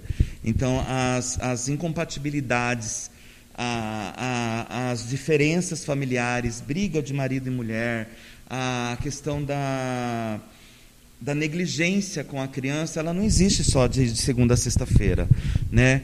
Então assim, eu acho que Indaiatuba merece e comporta uma unidade de atendimento 24 horas para qualquer tipo de situação de negligência sociofamiliar. né? Seja ela com a criança, seja ela com o adolescente, seja ela com o usuário de droga, seja ela com o idoso, seja ela com, com, a, com a mulher, né? Com a, a violência da, com a mulher, enfim. Porque o que, que acontece? É, eu acho que existem estudos aí, pelo menos eu já vi, que tudo no final de semana é mais intenso porque a família está em casa, o marido de repente ele se, chega um pouquinho é, alteradinho. E outra, aquela mãezinha. Se a gente falar desse momento, a gente está em pandemia, está todo mundo em casa, inclusive. Não. É, a, a, violência, por exemplo, é, é, doméstica aumentou muito nesse momento. É, né? Não só a violência doméstica, a questão do, do de abusos, né? É, com, com criança, enfim. Mas assim, o que Indaiatuba precisa, e eu gostaria muito que um dos vereadores abraçasse, é fazer uma casa, né? É, a prefeitura para 24 horas. Tá? A prefeitura para 24 horas e nós sentimos quanto é complicado você, nessa pandemia, inclusive, até fiz um informe, né? É, de você obter uma informação de você obter para quem vou ligar por conta de aglomeração. Aí você liga na guarda, não estou criticando ninguém, viu, Lima Amado? Mas isso foi fato. É, é a, a desinformação, né? Então, assim, liga para 153 que eles vão acionar a fiscalização. A gente liga, é, só que aí cadê a fiscalização? Só vai ter no final de semana por conta das, da, da barreira, né? Então, acho que precisaria ter, Indaiatuba precisa, não só Indaiatuba, todo o município, uma casa guardiã 24 horas de problemas sociais. Tá? Então, assim, que tivesse uma equipe é, bem, bem concreta, né, mas que trabalhasse 24 horas de segunda a segunda. Bom, a prefeitura fechou, conselho tutelar fechou, porém tem aquela casa. Né? Então, se acontecer alguma coisa, a própria guarda detectou algum problema, ela ter uma referência para levar aquela pessoa, ela ter uma referência para encaminhar aquela dona de casa que foi é, é, que, que, sofreu algum tipo de, de violência, aquela criança, porque à noite é tudo muito difícil, tudo muito complexo, né? Então, assim, eu gostaria muito de, dessa casa guardiã. Né? Era um projeto que eu não desisto dele e deixo aqui para qualquer vereador, de repente, se quiser dialogar comigo, eu estou extremamente aberto. Tem alguns que não vão muito com a minha cara, eu também não vou com a cara deles, mas o que importa é a população, é a gente atender a população. Então, assim, vamos nos, nos entender e vamos fazer pelo município, né? Então, estou super aberto. Eu tenho isso é, desenhado, rascunhado, né, na, na, em papel, inclusive, mas essa casa guardiã social, eu acho ela de extrema fundamental importância. Eu não vou parar só aí. Vou falar mais dois, tá bom? Só tá bom, vai lá. Vai lá, vai lá, e vai lá. E tempo? Como que é tempo? Posso ir falando? Pode, pode Posso? falando. Tá. A, gente, tá, a gente tá em casa. Tá.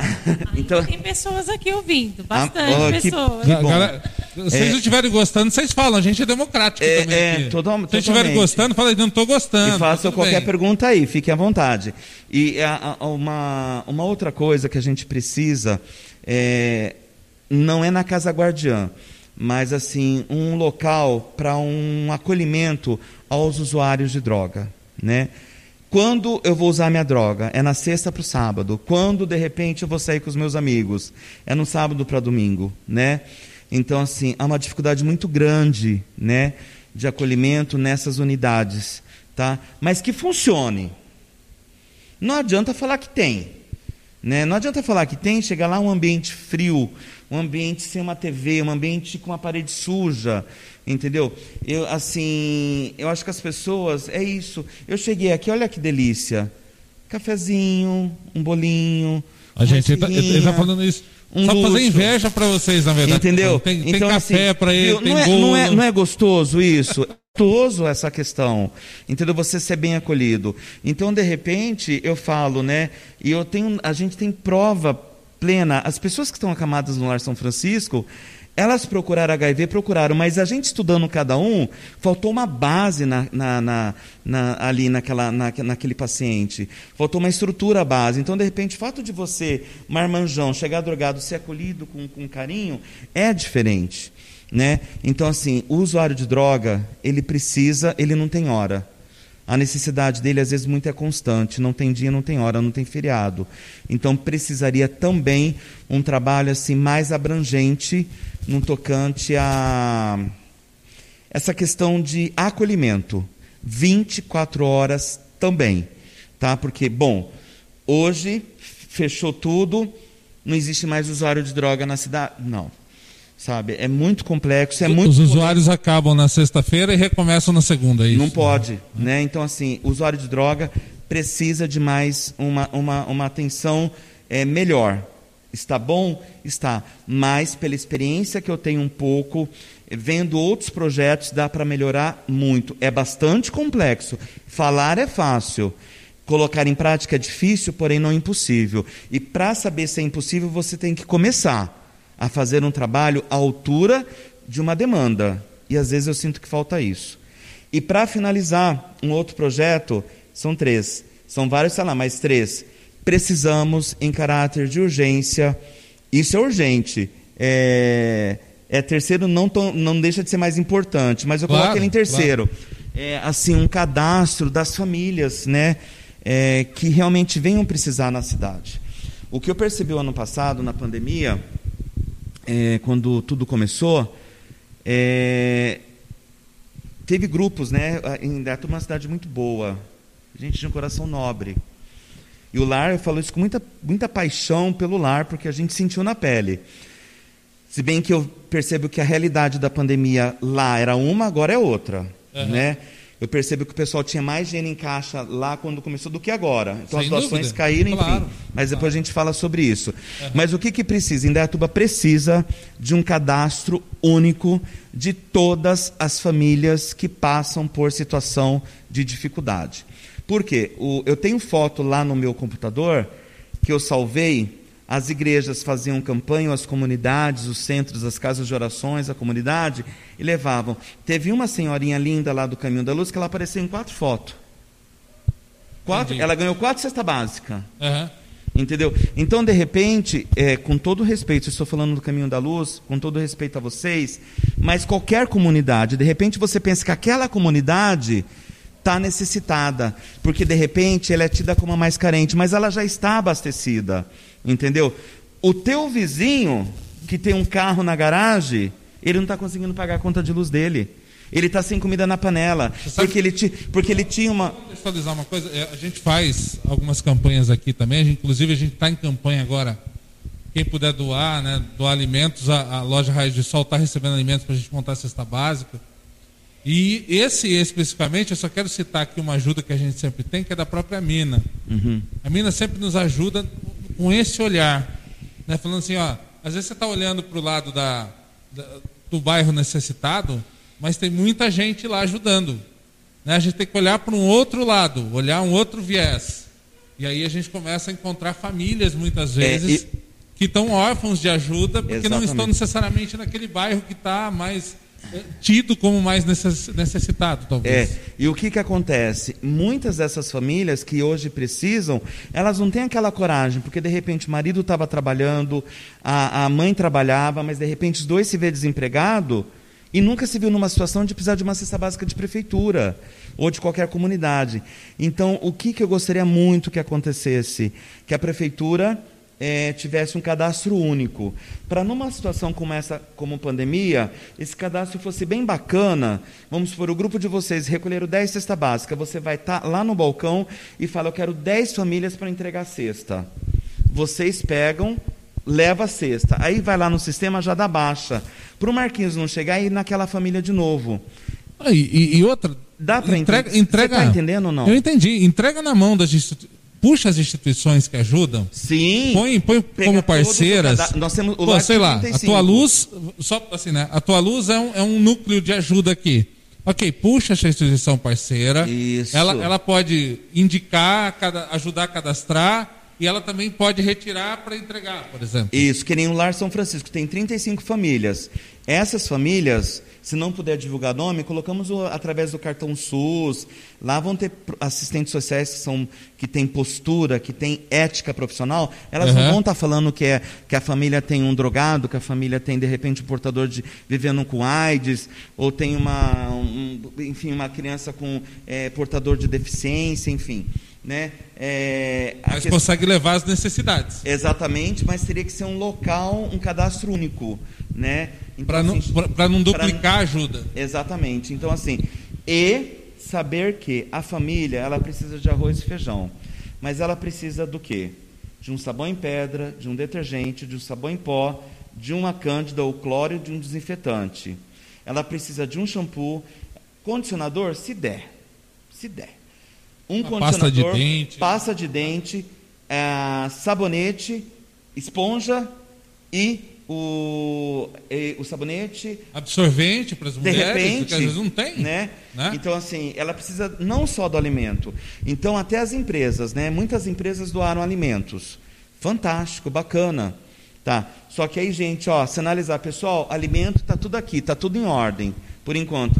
Vamos mobilizar um kit de higiene? Como que é esse kit de higiene? Uma cândida, um sabão em pó, entendeu?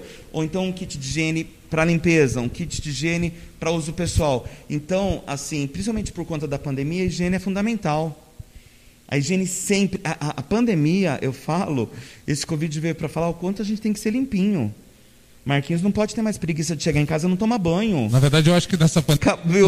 A gente sofre de duas, duas coisas a nossa sempre negligência por educação. Sim. Porque isso está batendo tudo. As coisas não estão sendo respeitadas porque a gente não foi educado. Sim. Né? Então, é, isso bate hoje. Faltou, né? E toda essa questão de falta de estrutura de higiene e tudo mais, não ter essa condição, muitas vezes, de fazer. A gente tem comunidade que não tinha água encanada. Viu? Para assim, fazer uma higienização. Não, não adianta a minha comida, a minha, o meu fogão tá com arroz e feijão ótimo, já me sustenta, só que eu não tenho papel higiênico para limpar o bumbum. Você está entendendo? Então, assim, precisaria pensar num todo. Então, esse núcleo, esse meu terceiro projeto que eu gostaria muito que, que vissem com carinho, essa centralização, e até mesmo numa situação como a gente está vivendo hoje, seria mais fácil para os vários grupos aí, o, o Rotary, o Lions, ter uma referência. Não ligar para mim, entendeu? E de repente que tem uma tendência, eu vou falar de mim, faz de conta, né? Que eu não tenho nenhuma, né? Uma pessoa pergunta, Marquinhos, nota fiscal paulista para quem que eu devo? Eu falei assim, olha, FEAI, se não liga na prefeitura, eles vão te passar as, as entidades. Eu não indico, eu não indico, entendeu? Ontem a Aline me perguntou, Marquinhos, para quem você... Eu não indico, vá procurar saber, entendeu? Então, assim, no caso, vamos supor eu que tenho uma tendência política, eu vou falar para levar para minha comadre, para o meu compadre, você está entendendo? Eu acho que quando se tem esse, esse, essa centralização, eu acho que tudo se tornará mais bacana, mais propositivo, mais eficaz, com qualidade. E sabendo que não só a comida é importante, o kit de higiene pessoal e o kit de higiene de limpeza para manter a casinha limpa é fundamental, porque é necessário, principalmente por conta da pandemia hoje. É isso, gente, é isso. E aí eu vou até, eu vou até incluir algumas coisinhas, algumas coisinhas aqui, né? Às vezes que tem muita criança, uma, uma bolacha doce de 90 centavos, gente, por favor. Ajuda muito. Vocês sabem a felicidade que a criança fica e Nescau. E quando eles pedem Nescau? Nescau. Pois é. Nescau é o Nescau, é como homo, né? Mas gato, homo só por Deus, né? A gente vai cobrar outro sabão. Eles falam Nescau, mas a gente, quer, a gente entende Sim, que é chocolatado em pó. Achocolatado, pode é. ser o mais em conta quão feliz. Eu estava vendo uma postagem da, da amada Dani Martinati da Alpar, que a mãe dela faz um trabalho fantástico com brinquedos, está tá fazendo arrecadação. Ela percebeu que nos últimos projetos que ela fez, as crianças queriam. Né? Eles esperam aquele brinquedo que ela já, já tem um projeto, já entrou na campanha para esse ano, né? antecipou por conta de toda a dificuldade de pandemia e tudo mais, mas ela fez um levantamento, as crianças queriam brinquedo, sabe o que, que a maioria das crianças queriam? Leite com chocolate. Olha aí. É o que você falou, a bolachinha. É. Né? É, é importante. Muito bem, e aí, produção. Agora a gente vai entrar. Agora a gente entra no lar, tá bom? Vamos lá, sejam bem-vindos. Tem, tem, mais alguém aí que está chegando? Mais alguma mensagem, algum recado? Vamos lá, então, dar uma boa noite para o Fábio Lima. Fábio, boa noite. Ah. Um abraço. pai Dércio Ágil, pai Dércio, pai Dércio de Oxóssi, ele é de Curitiba. Ele já teve, Décio, boa noite, sua bênção, obrigado já pela presença. esteve aqui em Datuba e falou que a cidade é muito linda. Axé, pai Dárcio. Isso é verdade, Datuba é lindo pra caramba mesmo. Maravilhosa. Boa noite para Betinha Dias. Betinha, beijo pra você, Betinha. Ó, Boa- Betinha, quando tudo, tudo voltar, tiver tudo certo, vai convidar a Betinha pra fazer um sambão lá no lar, tá bom? Delícia, adoro. Ó, Bom, Olha é, aí, Betinha. faz um samba lá no lar com a Betinha, tá bom? bom demais. Ai, que gostoso. Boa noite para Gi Wu- Wulk. Não sei se é assim que se pronuncia, me, me desculpe. Ela está falando que simplesmente te ama, Marquinhos. É, gratidão, meu respeito a você só aumenta cada dia mais e isso me, me faz me, me tornar uma pessoa acreditar mais e respeitar mais. É isso aí, produção? E agora, como começou o almoço lá no lar, né? E os eventos antigos. Gente, olha, olha o meu tamanho aqui. Peraí, eu vou falar do almoço, mas olha aqui meu tamanho. Tá vendo que eu, tô, eu, eu sempre fui gordinho, gente. Eu tentei emagrecer uma época, aí ver a pandemia, não consegui mais, mas. Tá vendo aqui? Então eu, eu gosto de comer bem. Eu gosto de comer bem. É, e eu, eu vou falar para vocês: os almoços no lar são marcantes. Maravilhoso. De verdade. Eu que como muito bem, gosto de comer bem. Eu toda vez que vou lá, saio primeiro empanturrado mesmo, muito bem servido.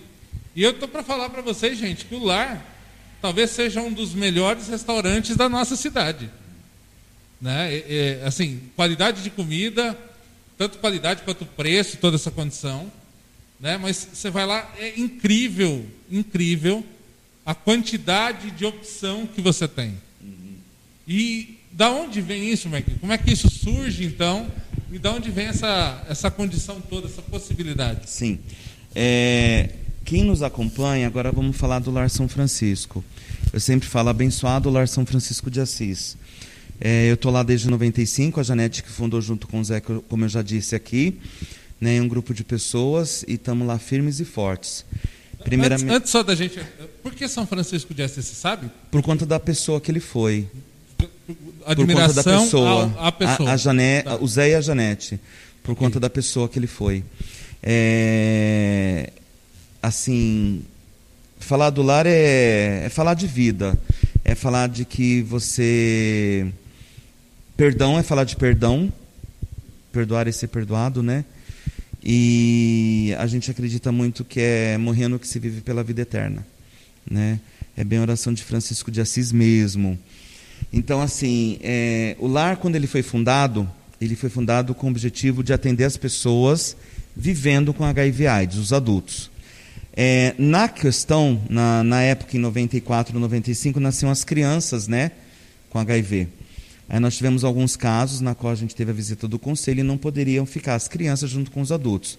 Construímos a casa Lar da Benção Meimei, né, a dona amada, querida Carmelita, é, que nos ajudou na ocasião, né, em memória, hoje, a sogra do, do querido José Onério, ela, ela nos ajudou muito e a construir a casa junto com um monte de gente. Foi, foi feito o Lar da Benção Meimei, é, casa de apoio à criança. Aí as crianças vieram, foram para lá, graças a Deus todas foram encaminhadas para adoção.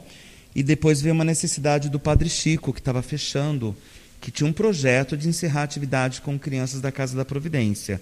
E como nós tínhamos o abrigo, né, então a prefeitura nos convidou na ocasião para fazer o trabalho com criança. Então nós tivemos um momento Lar São Francisco cuidando de adulto, nasceu as crianças, graças a Deus, felizmente, medicina, medicina, homem que estude, a gente tem que respeitar esse povo que estuda, que vai na ciência, que busca, né? É, pa- pararam, né? de- é, não nasceu mais. Hoje uma criança para nascer portadora é só se houver uma negligência muito, muito, muito, muito extrema, enfim, né? Mas tem todo um acompanhamento, um tratamento, né? No entanto, a mãe positiva ela pode ter seu filho. Tudo depende da questão de carga viral, CD4, CD8, enfim, e do esposo também. Então, voltando, aí a gente parou com as crianças, veio as crianças do Padre Chico, porém em 2010 nós encerramos a atividade com criança. O que foi percebido por mim pela Janete, foi o seguinte: há uma cultura na qual eu respeito muito forte quando você fala de trabalho social voltado para criança, né? A gente trabalhava com adulto e logo veio as crianças. Quando você falava de uma campanha de fralda para criança, Juan, era assim, era Orkut na época, né? Orkut. Só que eu não, não Orkut, Orkut, sim. Só que eu não, não, sim. não, eu não era, eu era meio, meio escondido, escondido tá. eu tinha vergonha, enfim, né? Você colocava uma campanha de fralda para criança, 10 horas da manhã, 3 horas da tarde, problema resolvido. Até, assim, vou, vou aproveitar essa fala sua para colocar uma coisa. Você falou que você está no lar há 25 anos. 14 de outubro fez 25 anos. A, a gente está falando aí mais ou menos da década de 80. 90. 90, 80. 90. Tá. 90. E aí a gente, a gente parte de um princípio ali é, de até um preconceito com as pessoas sim, que tinham AIDS. Sim, muito. Né? Muito. Meu próprio pai, né? Quando eu cheguei e falei para ele da minha orientação, da minha, da minha sexualidade, a primeira coisa que veio no momento foi ver o magro igual Cazuza ali morrendo. Né? Ele uhum. já pensava que por conta de eu ser homossexual, eu estaria com AIDS ou eu estaria adquirindo a doença, enfim. Porque na verdade, quando a AIDS veio, eu falo que teve que culpar alguém. Mas nunca houve grupo de risco. Nunca existiu grupo de risco. E não existe até hoje. Entendeu? Então, assim, foi provado por A mais B isso com o tempo, né? E o trabalho que o Lar faz, a Janete, que é uma pessoa de uma postura intensa, imensa, de uma fé fabulosa, uma mulher de, sabe, o Zé também, enfim, né? Só que veio a falecer em 96, em março de 96.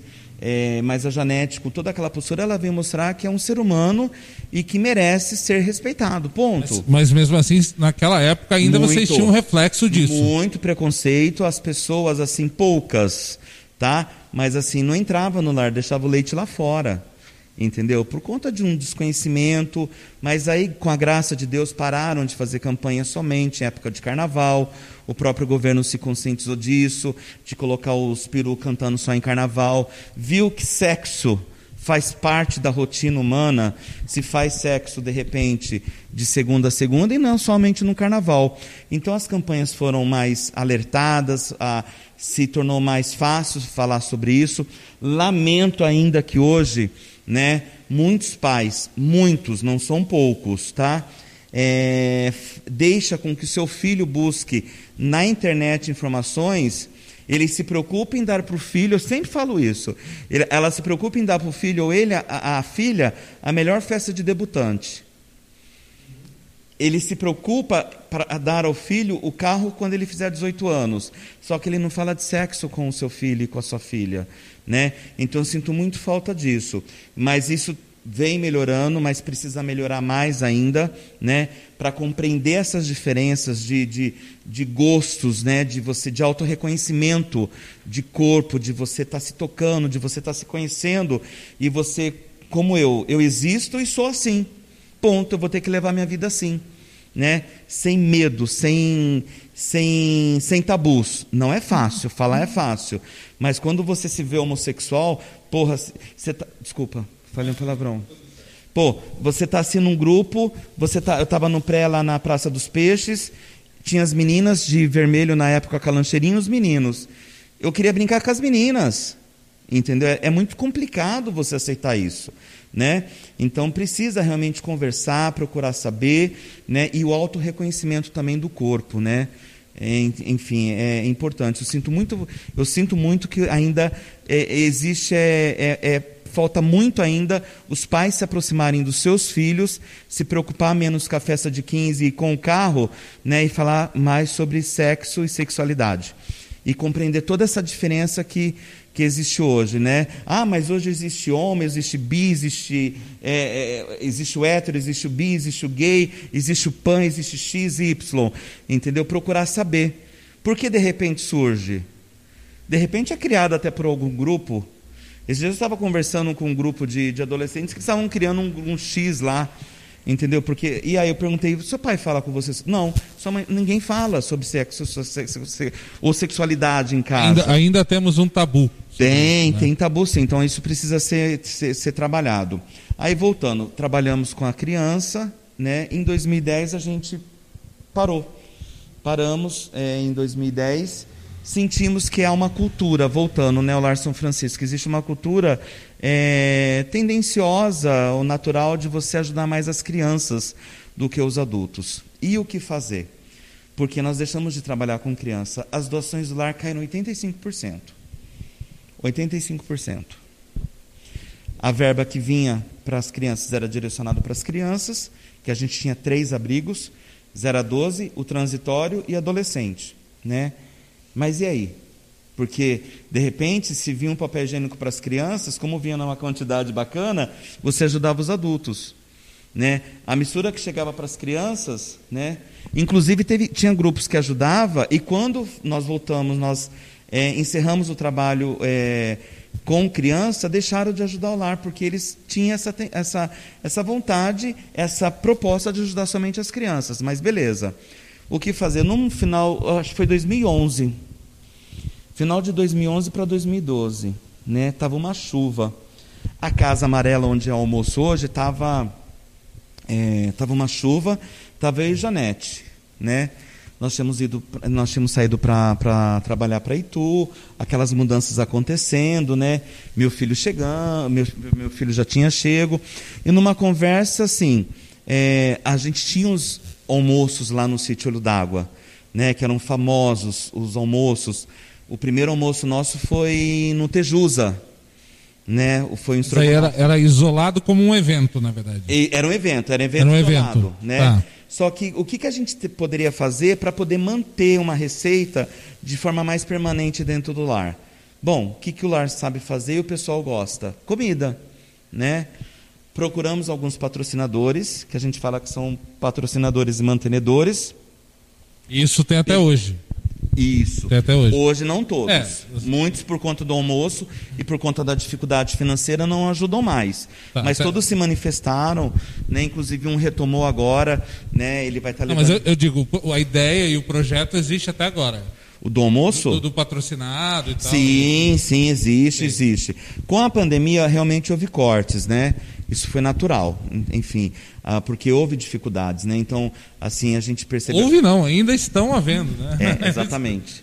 então, Estamos houve nela. cortes, assim, no entanto, aquelas plaquinhas que vocês, que o pessoal via, né? Que vocês viam lá, é, nós estamos hoje com 50%, 40%. As demais pediram um tempinho, em breve volta, né? Mas, enfim, voltando. Aí, o que fazer? Vamos fazer um almoço. De que forma? Vamos tentar é, baratear isso, né? Aí surgiu a ideia do almoço do bom, de quarta-feira. Né? Presta atenção nesse nome, gente. Esse almoço nome é muito bom. bom. Almoço do bom. Almoço do bom. É, almoço do bom toda quarta-feira. Aí fizemos 67 pessoas no primeiro almoço, 67. Com toda aquela divulgação, aquela mídia, 67 pessoas foram no almoço. Da, daquela forma, né, claro, bem distante do que foi até 16 de março do ano passado, que foi a nossa última edição. Depois nós não tivemos mais por conta da pandemia. Né? E assim a gente é, começou o almoço do bom. Aí a coisa foi fluindo de quarta-feira, de quarta-feira. Por que não fazer de sábado? Fizemos de sábado, né? Aí, por que não de domingo? Começamos a fazer uma vez por domingo. E a coisa pegou, né? Então assim, a gente busca as doações, que nos permite fazer com que o preço seja bacana, né? E como a Janete fala, tudo tem que ser aproveitado. Então, toda terça-feira a gente está lá no SEAS em Campinas para retirar a doação. O que vem, é, ele perde valor de venda daquele produto. Só que ele pode ser consumido tranquilamente. Só que ele dá um pouquinho mais de trabalho. Ele vai, ser, vai ter que separar de acordo. Então, nós temos a nossa nutricionista, a doutora Dione, santa doutora Dione, que teve muita paciência com a gente. Né? Ela, a gente precisava de uma nutricionista, isso foi exigido pela prefeitura, que é o natural. Né? É... Diga muito é dado, muito será cobrado. O que diga é natural... de passagem, para vocês fazerem isso, vocês não têm, vocês não têm, é, digamos assim, nenhum Ninguém passa pano na cabeça de vocês porque vocês são, são, estão ajudando pessoas também não. Tem as exigências, vocês têm que cumprir. Natural. Né? E o que eu acho normal. E o que eu acho extremamente saudável. E eu agradeço muito a Dione, com todo respeito a todos os funcionários do lar, que ela colocou o nome dela à disposição. Ela teve paciência e nos acompanhou. Porque quem conhecia a cozinha do lar há um tempo atrás era uma realidade. Podemos ter ainda seus atritos quanto à questão humana, porque é o ser humano que está operando. Mas a questão estrutural mudou muito a nossa cozinha. Nós temos uma cozinha muito bacana hoje. E isso tudo decorrente ao almoço. Então, conforme as coisas foram acontecendo, houve melhorias no espaço, nos rechô, nas mesas, cadeira, uma coisa diferente. Né? Então, assim, a busca dos patrocinadores e mantenedores para a gente pegar esse valor e aplicar para que a refeição seja bacana, um preço acessível. Né? E assim, foi fantástico. Depois nós começamos a fazer o especial Dia das Mães, Dia dos Pais. É, e tem, isso tornou a feijoada com o Serjão. Tem alguns almoços especiais lá que são demais. É, né? a, a, a paeja né, do, do Toninho, que foi assim. Nossa, quantas pessoas, Toninho, você não tem noção, amado. Quantas pessoas pedem a sua paeja até hoje? Nós fizemos uma vez e marcou na. Precisamos experimentar. Oi? Precisamos experimentar. Viu? Fantástico a paeja do Toninho, né? Que ele fez uma vez, a casa lotou. Lotou, lotou aquilo, né? Aí depois veio a ampliação das tendas, colocamos tendas lá fora. Então a gente foi crescendo, foi. Juntou isso também com a ideia de festa junina, que hoje fe... também Nossa, tem festa junina. Né? Exatamente, né? veio a festa junina, né? Que a gente fez. A primeira a edição foi com a Dani Dalpar. Com. Falo Dani porque a gente tem muita, muita ligação, mas foi com a Alpar, que foi fantástico. Somos muito gratos à ideia que eles deram, né? De fazer lá. No ano seguinte eles quiseram fazer independente, a gente continuou, né? Fantástico. A nossa festa julina é esperada ela é esperada porque tem um monte de coisa gostosa. É esperada porque é gostoso, gente. É gostoso e preço acessível. É porque é gostoso. É, e assim, o que que faz? O seu Alfredo, a Janete descobre uma plantação, vai lá e pega isso, pega aquilo, pega aquilo outro, porque aí sai barato para a família, né? Então, assim, é um preço bem acessível. E assim, foi lindo, o pessoal do, de Elias Falso vem para a quadrilha, né? O pessoal lá da... Ai, me deu um branco o nome dela do seu Rossi, que, que, seu Rossi que conhece, enfim, é, e ela lá, é fantástico. Então, assim, o evento Almoço do Bom se tornou a, a maior fonte de receita do lar. Só que desde 16 de março, por conta de tudo isso. Vamos, vamos, vamos entrar parou. nessa conversa, isso é importante. Ó. E Primeiro... só um minutinho só. Ah. Os, os, os, eventos antigos que estão perguntando, Domingo da Mama, lá no sítio Olho d'Água, os bingos que nós fazíamos, que a gente também, por conta do almoço, levou para dentro do lar e estava dando certo. Os bingos voltaram. Teve bastante bingo nesses últimos Virtual. tempos, antes, antes da, da pandemia também, estava tendo bingo com sopa, bingo Exa com macarrão. Exatamente, tal, né? fantástico. O pessoal ia para lá no domingo, a gente fazia o bingo, a pessoa comprava a cartela e já vinha ganhava um lanchinho, um cuscuz, enfim. É procurar, né? Procurar inovar, só que assim, hoje a gente não pode fazer nada. E quero só pontuar, só vamos retomar qualquer situação presencial desde o momento que o Brasil tiver vacinado. Então, uhum. acho que a gente vai levar por um bom tempo ainda tomara que o menos possível, essa certo. questão do, do, do, drive que a gente está tendo hoje. Então, assim, muito grato a todos que passaram pelo lar, os voluntários né, que fizeram história nesses eventos. E falo, toda essa credibilidade, né, esse falar da Janete, falar, fazer bem feito, não é porque a entidade beneficente fazer qualquer coisa, entregar de qualquer forma. É entregar e fazer bem feito. E muito bem feito e muito gostoso. E se errou, voltar atrás, pedir desculpa e você está falando dela, o Marquinhos da Janete? Isso. Ela mandou um recadinho aqui. Grande abraço a todos vocês, com muito axé. Marquinho, eu que agradeço a oportunidade de estarmos juntos nessa missão terrena. Gratidão eterna. Gratidão é minha, Janete. Axé, Janete. agradecida. Obrigado pela presença. meu grande abraço. Obrigada? Janete. Desculpa. A Janete está te mandando um abraço. Abraço, Janete. Obrigado pela presença. Gratidão, Janete. Mas alguma pergunta de alguém aí? Ó, a Cleide está falando que está gostando muito. Boa noite para o pai Leandro Paulino. Boa noite, pai Leandro, pra... sua bênção, um abraço. Boa noite para dona Fátima Oliveira. Dona ah, seu Gabriel Fonseca está ah. pedindo para mandar um, um, boa noite para ele, especial. Tá bom. Tá, manda. Gabriel Fonseca, mais conhecido como meu pai. Ah. Tá bom? Então por isso que ele quer um Abençoada noite, seu Gabriel, viu? E o filho Ei, também já pai, vai. Te amo, te Lindo. amo. Fique bem aí. Agora, agora tá bem mesmo, que agora tá, tá, tá semi virando jacaré. Pegou a primeira dose. Amém, amém. Né? Vira jacaré e viva. O que importa é viver, meu amor. Vira qualquer coisa, o que qualquer importa é coisa, é viver. E fazer o bem. E vejam, gente, que se a gente virar jacaré, a gente vai ser o maior fornecedor da Lacoste do mundo. Então tá tudo certo. Não é? Tá tudo bem. É isso aí. Fechou. Marquinhos, e aí a gente olha então esse momento de pandemia. O lar vinha bombando nos almoços, vinha bombando aí ao longo do tempo, e era assim que vocês estavam se mantendo. Isso. E aí lá em março do ano passado isso é obrigado a parar. Vocês inclusive passaram um momento muito difícil Por Covid lá, lá dentro. com Covid lá dentro. É, e aí, e agora? Porque as, alguma, algumas empresas, como você mesmo falou, é, pediram para esperar um pouco, só Isso. que as contas do lar não pararam. Isso. Elas continuam do mesmo jeito. Isso. Né? É, e os almoços pararam. Exatamente. E aí vocês aderiram ao drive-thru. Exatamente. Mas O a que- gente sabe que não é a mesma coisa que o almoço rolava. E como é que está isso, Marquinhos? Como Tá. é que- O que eu preciso compreender, o que a gente, o que Janete a gente quer compreender, tendo em vista é, até um desabafo, tá? E quem puder nos ajudar a compreender isso, a gente agradece. É, é, é, o que falta é, vamos lá, em março veio a pandemia, veio a ordem de fechar. Para variar, fui polêmico, bati, bati, bati de frente, né? Mas enfim, eu vi que realmente era uma necessidade, que não era nada pessoal e enfim, realmente haveria uma necessidade.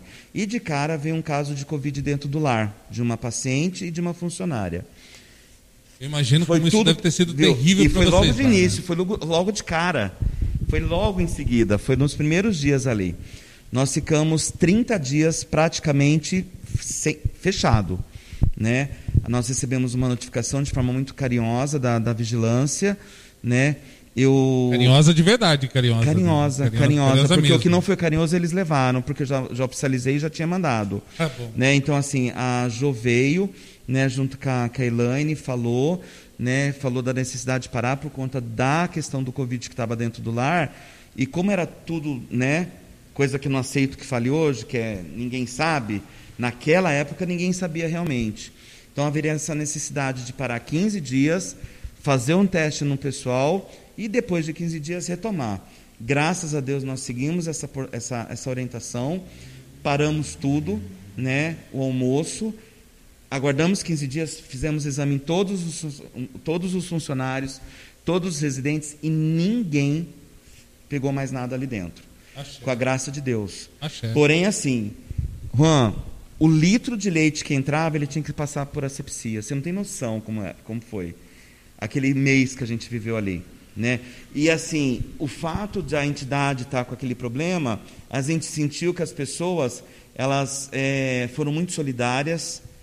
A Deus obrigado, ao povo de Datuba, pessoal do Rotary que fez uma campanha das toneladas do bem, foi fantástico a, a, a, a, presença da vida do lar naquela ocasião, né? Porque as doações e agora o que, que vai fazer? Não pode mais ter brechoping, não pode ter mais almoço e agora, né? As contas elas Não acontecem pa- e as doações, né? Mas a gente tem que agradecer muito, porque eu sou muito carudo também, eu vou para a rede, eu peço, né? Mas superamos esses 30 dias. E depois veio depois conhecer toda essa situação, né? É, conhecer o, o que fazer com essa nova rotina, o comportamento do funcionário dentro do lar, orientar aquele funcionário que uma vez que ele trabalha com saúde, ele não pode estar saindo fa- ir para aniversário, etc, etc. Ele teria que estar respeitando esse momento, né? E mas superamos. Diga-se de passagem que não é só quem trabalha com saúde, não. Todos, Todos. nós. Todos nós. Mas a gente sabe que às vezes tem alguém que dá umas puladas de cerca aí, né? É. Não, e mas que diga-se nós- de passagem, Gaspar, por gentileza, não adianta fechar comércio, senhor presidente, Amadinho Bolsonaro, Amadinho Dória e Gaspar. Não adianta fechar nada. Tem que botar a fiscalização. Se pegar a minha- o meu primeiro vídeo do ano passado, quando eu estava falando de pandemia, eu falei: se não colocarem a mão no bolso da população, as pessoas não, não, não, não, não, vai aprender. Entendeu? Eu acredito que se tivesse vindo, eu acredito não, se tivesse vindo uma coisa mais forte lá de cima, cobrando dos governadores e dos prefeitos a questão de fiscalização de fato, muitas festas clandestinas não estariam existindo e o pessoal não estaria andando Você pela sente- rua. Você tem a impressão de um falso controle? Você faz, de Total. você faz de conta que você está Total, cumprindo, eu faço de total, conta que eu estou total. fiscalizando. In- in- tota- inclusive na minha live, se você pegar lá na minha página, eu falei, não precisa votar em mim não, nunca mais você vota em mim. Só que se você ficar vivo para votar em outro, eu estou feliz. Entendeu? Então o que, que acontece? Foi uma preocupação política que houve naquela época de falarem que precisava de fiscalização. Eu não estou falando só de Indaiatuba, eu estou falando do Sim, país. Sim, sim. Eu estou falando de Brasil. Você está entendendo? O que precisou foi fiscalização, uma orientação. Bolsonaro, é, ele não usa máscara na casa dele ou lá na, em particular, porém ele saber que existe médicos e a medicina e que a necessidade de máscara é necessário, né?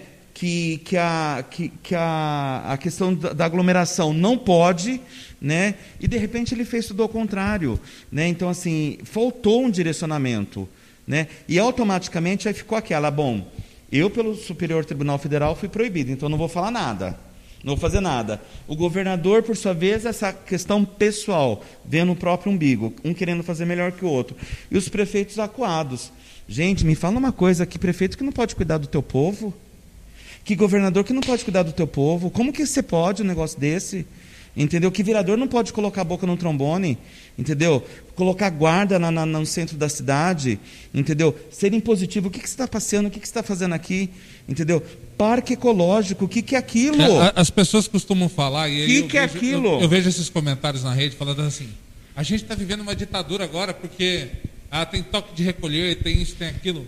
Gente, não, não, é uma questão de ditadura, é uma questão de proteção. Comportamento e respeito à vida humana. Respeito à vida humana. Isso está acima de qualquer outra coisa. Viu? Eu acho que a partir. Está do... acima do culto aqui, seja Tudo. culto macumbeiro, seja culto evangélico, culto na missa. Está acima. É, uma coisa que, assim, para minha visão, tá? As indústrias, por exemplo, não pararam. Por que não? Não são pessoas que estão lá? Entendeu? Ah, mas você vai parar o Brasil. Cara, a gente tem que estar tá vivo. Sim. Né? A gente tem que parar tá o Brasil, parar o Brasil, no meu ponto de vista, teria que ter parado sim. Contudo, o Brasil lá em cima, ele queria, ele tem que ver que precisamos parar. Só que o que que eu vou fazer para segurar esse pai de família e de que forma eu vou fazer para dar uma sustentabilidade para ele, para o empresário, para o prefeito, porque o prefeito tem as contas para pagar, o governador também tem, eu tenho as minhas contas como empresário, entendeu? A minha loja deixou de vender, a minha loja vendeu menos, mas o INSS da funcionária chegou, o fundo de garantia dela chegou, entendeu? O, o meu IPTU tem que pagar, pode ser postergado, mas eu não vou deixar de pagar. Você está entendendo? Então, assim, eu acho que faltou é, um planejamento sócio socioeconômico, sim, mas principalmente social, para deixar, bom, vamos montar um esquema de quem puder ficar em casa, mas o que, que nós vamos fazer para essa população? Você está entendendo? Uhum. Então, mais uma vez, quem recebe Bolsa Família, o que eu bato naquela questão da cesta básica, né? Foram os beneficiados. Só que teve muitos pais de família, muitas mães que ficaram desempregadas e não conseguiram fazer o cadastro. E passaram as suas necessidades. Tinha cara que estava ganhando aí, estava trabalhando 3, 4 mil reais por mês, perdeu o emprego, perdeu a renda da família inteira. Exatamente. E, e, e daí, o que fazer? Então, assim. Uhum. De repente, eu acho que poderia ter feito como outros países, é, poucos, mas que é, decretou um lockdown, não estou falando que eu sou a favor de lockdown, eu sou a favor de vidas, preservar vidas, mas um planejamento socioeconômico e social, principalmente, para essas pessoas ficarem em casa e a elas não faltar o mínimo para uma sobrevida. Uhum. Entendeu? E o empresário, a empresa que está sem produção, e aí, o que, que a gente vai fazer com ela? Eles estão lá ganhando 30 e poucos mil. 30 e poucos mil os deputados estão lá ganhando quanto? Eles estão lá para pensar, eles são os pensantes, eles que comandam as normas e as leis. E leis podem ser mudadas, porque é provado nesse país que quando eles querem, eles mudam. Entendeu? Até brincando, eles querem mexer na Constituição, entendeu? Do dia para a noite, no calar da noite. Só que eles não, não viram. Em janeiro desse ano, onde que estavam os bonitos que foi eleito lá, o presidente do Senado e do, da, da Câmara? Eles estavam andando no país, eles não passaram por Manaus para ver a barbárie que estava acontecendo? Como não? Entendeu? Não, mas a preocupação era a eleição para ser o presidente do Senado. A preocupação era para ser presidente a deputado. Entendeu? Amado, eu acho que se eu entrar na política, não sei o que vai acontecer comigo, viu? Só que eu já vou falar, viu? Eu já te deixo uma coisa bem clara. Antes vivo do que morto, porque morto eu vou dar mais trabalho. Então, cuidado. Então, só voltando, só voltando, só voltando. Então, assim, Onde estava esse povo em janeiro? Como deixou acabar, acabar o, o, oxigênio? Não se tem uma programação? Como que pode, de repente, o nosso amadinho Bolsonaro, entendeu? Não. Eu estou falando fatos, só pesquisarem aí. proibir uma compra de insumos. Agora vai lá na porque até então falava em morrer mil pessoas. Não, é uma gripezinha, é coisa de marica. Entendeu? Eu não canso de falar isso. Só que agora está morrendo 4.200 pessoas. Aí sabe o que, que eu ouvi de uma pessoa? De uma, não, de várias? Mas você também vai morrer. Claro que vai. Todo mundo vai morrer. E se tem uma coisa que eu não quero ficar para semente, mas eu quero morrer, morrer no momento mas, certo é... e saber que existe pessoas aqui minimamente que respeita vidas, zela por vidas. Eles ganham para zelar por vidas, independente de sigla partidária. Então, mas aí, Marquinhos, eu vou entrar num outro mérito, né? É, a gente pode até morrer, pode acontecer, né? Ninguém está, vai, vai acontecer, a gente só não sabe quando. Mas a partir do momento que a gente começa a ter que escolher quem vai para uma UTI e quem não vai, e não tem condição de dar a mesma possibilidade das pessoas de terem a chance dela de sobreviver, é triste. Isso é problema nosso. É triste. Né? Isso me corrói. Se vai ou não vai, a gente está falando de um plano divino. Isso me corrói. Não é? Isso Agora dói. a gente não tem a condição de dar a mesma possibilidade para todo mundo de lutar pela vida naquele momento, é um problema. É, quando tinha um artista aqui em Dayatuba que ele estava hospitalizado num determinado local aí, não sei qual que era. E ele saiu daqui e foi para outra cidade. Eu queria compreender, até hoje eu não compreendi por que, que ele saiu daqui. Aí eu coloquei no Face. Ele tem direito à vida. Eu falei assim, ele tem direito, mas todo mundo tem direito. Se não tem vaga para o seu João ou para o Marquinhos, que está lá na maca, para uma UTI lá, entendeu? Por que, que ele está indo para lá? Eu não entendi. Até hoje eu não entendi. Então, infelizmente, isso precisa acabar. Tá? Então, assim, é uma. A equidade é necessária, ela é para ontem. Entendeu? O direito de viver é de todos. O direito de estar política é de todos, o direito de ser cidadão é de todos. Eu tenho o direito de ir e vir, eu tenho dever, dever, direitos, deveres e obrigações. Entendeu? Então, assim, quando você tem a noção do que você está fazendo, você tem noção da sua obrigação e você está tentando cumprir ela, você tem noção do seu dever, você está tentando como ser humano, eu vou cobrar sim o que é meu de direito. E não podemos nos calar, seja em qualquer esfera, seja em qualquer momento, seja aqui dentro de uma igreja, seja dentro de uma casa de oração, seja na rua, seja na calçada. Nós temos o direito de ir e vir. É direito. Se é direito, ponto. Direito é direito. Né? Lei existe, podem ser mudadas. Eu respeito, mas com, falo. Falo e falei. As leis, elas mudam de acordo com a conveniência de quem está no poder. E isso precisa acabar. As leis precisam existir para a conveniência e para o bem-estar de um todo, de um todo, não somente de quem está no poder e beneficiar poucos ou alguns, e sim uma maioria, a uma totalidade. Equidade para ontem. Eu vou lutar e lutarei sempre por isso. Muito bem. Voltamos antes da gente voltar, só que a gente vai voltar, voltar vai voltar para a história do lar, né? Isso. Para ver como é que o lar está hoje. Mas tem alguma mensagem, algum recado aí agora? Bom, vamos lá. Tem uma Vai pergunta lá. aqui do pai Leandro Paulino. Sabemos é. que nesse momento da, da, de pandemia fica mais difícil, mas como as pessoas podem se voluntariar para algum trabalho no lar? É... Vamos juntar essa pergunta com a ideia de como, como está o lar hoje, qual, assim, se tem necessidade, né? quais são as uhum. necessidades do lar hoje. É inclusive com essa queda de arrecadação Isso. e tudo mais, o que e ligando eu... com esse lado do voluntariado. Isso. É... Eu fiz uma pergunta, eu vou concluir ela. Eu gostaria de compreender por que as marmitinhas que a gente entrega de sábado, elas não fomentam os números. Entendeu? Porque assim a gente não tem condições de entregar a marmita para a pessoa. Né? Ela é 12 reais, é uma marmita muito bem servida. Muito, entendeu? Muito, é uma marmita muito. que se bobear, é, é, vai lá, viu, povo? Faz o teste para vocês verem, viu, amados e amadas? Dá até se bobear para duas pessoas. Entendeu? A gente queria. Não do meu tamanho, tá, gente? Viu? Tô sendo, gente... sendo honesto. do meu tamanho dá para uma. A gente queria compreender o porquê que, de repente, é, as pessoas não estão indo buscar. Já pensamos em qualidade, não dá para você fazer um cardápio muito. Sabe, muito. É, é, tem que ser um cardápio básico na, na atual realidade. Sempre está tendo. Né? Feito isso, como as marmitinhas não estavam decolando, em junho, nós recebemos autorização para voltar com o almoço, porém em drive, como foi para toda a população, Estado, enfim, governo federal, estadual, decretou. Aí a gente começou a fazer o drive.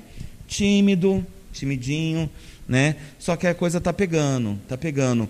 Só que o lar gostaria muito que aumentasse a demanda das marmitas. Porque Gente, tem vou- vou- 12 reais a marmita. E, e como a- as marmitas não estavam saindo, a gente começou a fazer o quê? Panqueca, bolo, mosaico. Não, não, não, não, não, não. Vou dar uma sugestão para vocês aqui. Olha bem para mim. Olha bem para mim. Lasanha De abacaxi. de abacaxi, É, tá? Que virou um dos carros-chefes, né? Gente, é maravilhoso. Para quem gosta de um prato agridoce, é fantástico, a lasanha de abacaxi. Mas a, a, a- nossa, a nossa, a gente gostaria que a população fosse até o lar, buscasse a marmitinha do bem, 12 reais apenas, entendeu? De repente, se vocês quiserem... Todo, todo sábado Todo tem marmitinha sábado, do a partir das 11 horas, Tá. né?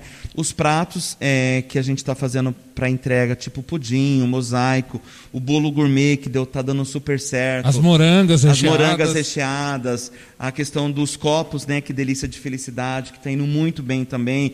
É uma sobremesa, um copo de 280 ml de pura gostosura. Gostoso, entendeu? gente, Viu? É um copo assim que é, é, é uma mousse, é um creme, super delícia. Tem de chocolate, do, né? E de, de morango. Né, fantástico, uma sobremesa de repente para quem está lá em casa sozinho, pegar a colher e se acabar com ela à noite ou a hora que quiser, né? Marquinhos, e sempre tem sobremesa, né? Quem às Sempre. vezes vou pegar a marmitinha, mas eu quero também uma sobremesa. Sempre, tem lá, né? Sempre tem a sobremesa. Salgado também, torta, que eu já E, vi lá, umas outras as delícias lasanhas, também. Exatamente. Então, assim, Tomate recheado, tudo tomate recheado, tem as panquecas. Nós lançamos o combo de frango. O combo que que é? É um frango maravilhoso, assado. Eu adoro, eu adoro o nome da salada, gente. Olha o nome da salada. Dona Generosa. Dona Generosa. Dona Generosa é fantástica. En- Enfim, então, tem então a- o, o frango, é, é- vem um frango, uma porção de arroz, feijão, a farofa e a Dona Generosa. Então, de repente, a pessoa pode levar um almoço aí para casa. Né? Só que a gente precisaria fomentar as marmitinhas. Né? Porque, assim, é, praticamente, é, 85% dos 12 reais é nosso. Gente, Então, faz, faz o seguinte, ó. Faz o seguinte. Ninguém pode sair. Né? A gente está tá em pandemia, está restrito. Mas faz assim, ó. Pega aí os seus vizinhos, Isso. né? Junta. Já dei essa né? ideia. Um já é. fala com o outro aí. Vai um lá, Pega, busca, busca. de todo mundo, depois chega e higieniza e tá tudo bem. Isso, vem no né? isopor, na, na, na vasilhinha de isoporzinho, bonitinho. Vem, tá tudo certo. Aí vai uma pessoa só, pega para todo mundo e leva, entrega isso lá, super tranquilo. Exatamente, detalhe, tá? Os- a- a- todas as guloseimas do lar, pagamento, dinheiro, cartão, cheque pré até 90 dias, cartão débito, cartão crédito pode parcelar em 10 vezes, tá bom? Então, assim, No VR, gente, VR também. VR refeição e Sodexo refeição também. Então, assim, dá para a pessoa ajudar. Então, para quem quiser uma, uma mistura para o final de semana, uma sobremesa, tem de sábado, tá? Na página do lar sempre tem já na sexta-feira, tá? Amanhã, todo, toda tarde é, de sexta-feira tem um bolinho de cenoura. Amanhã já saem cinco unidades já de bolo de cenoura com cobertura de chocolate por apenas 25 reais. E não é um bolinho não, viu?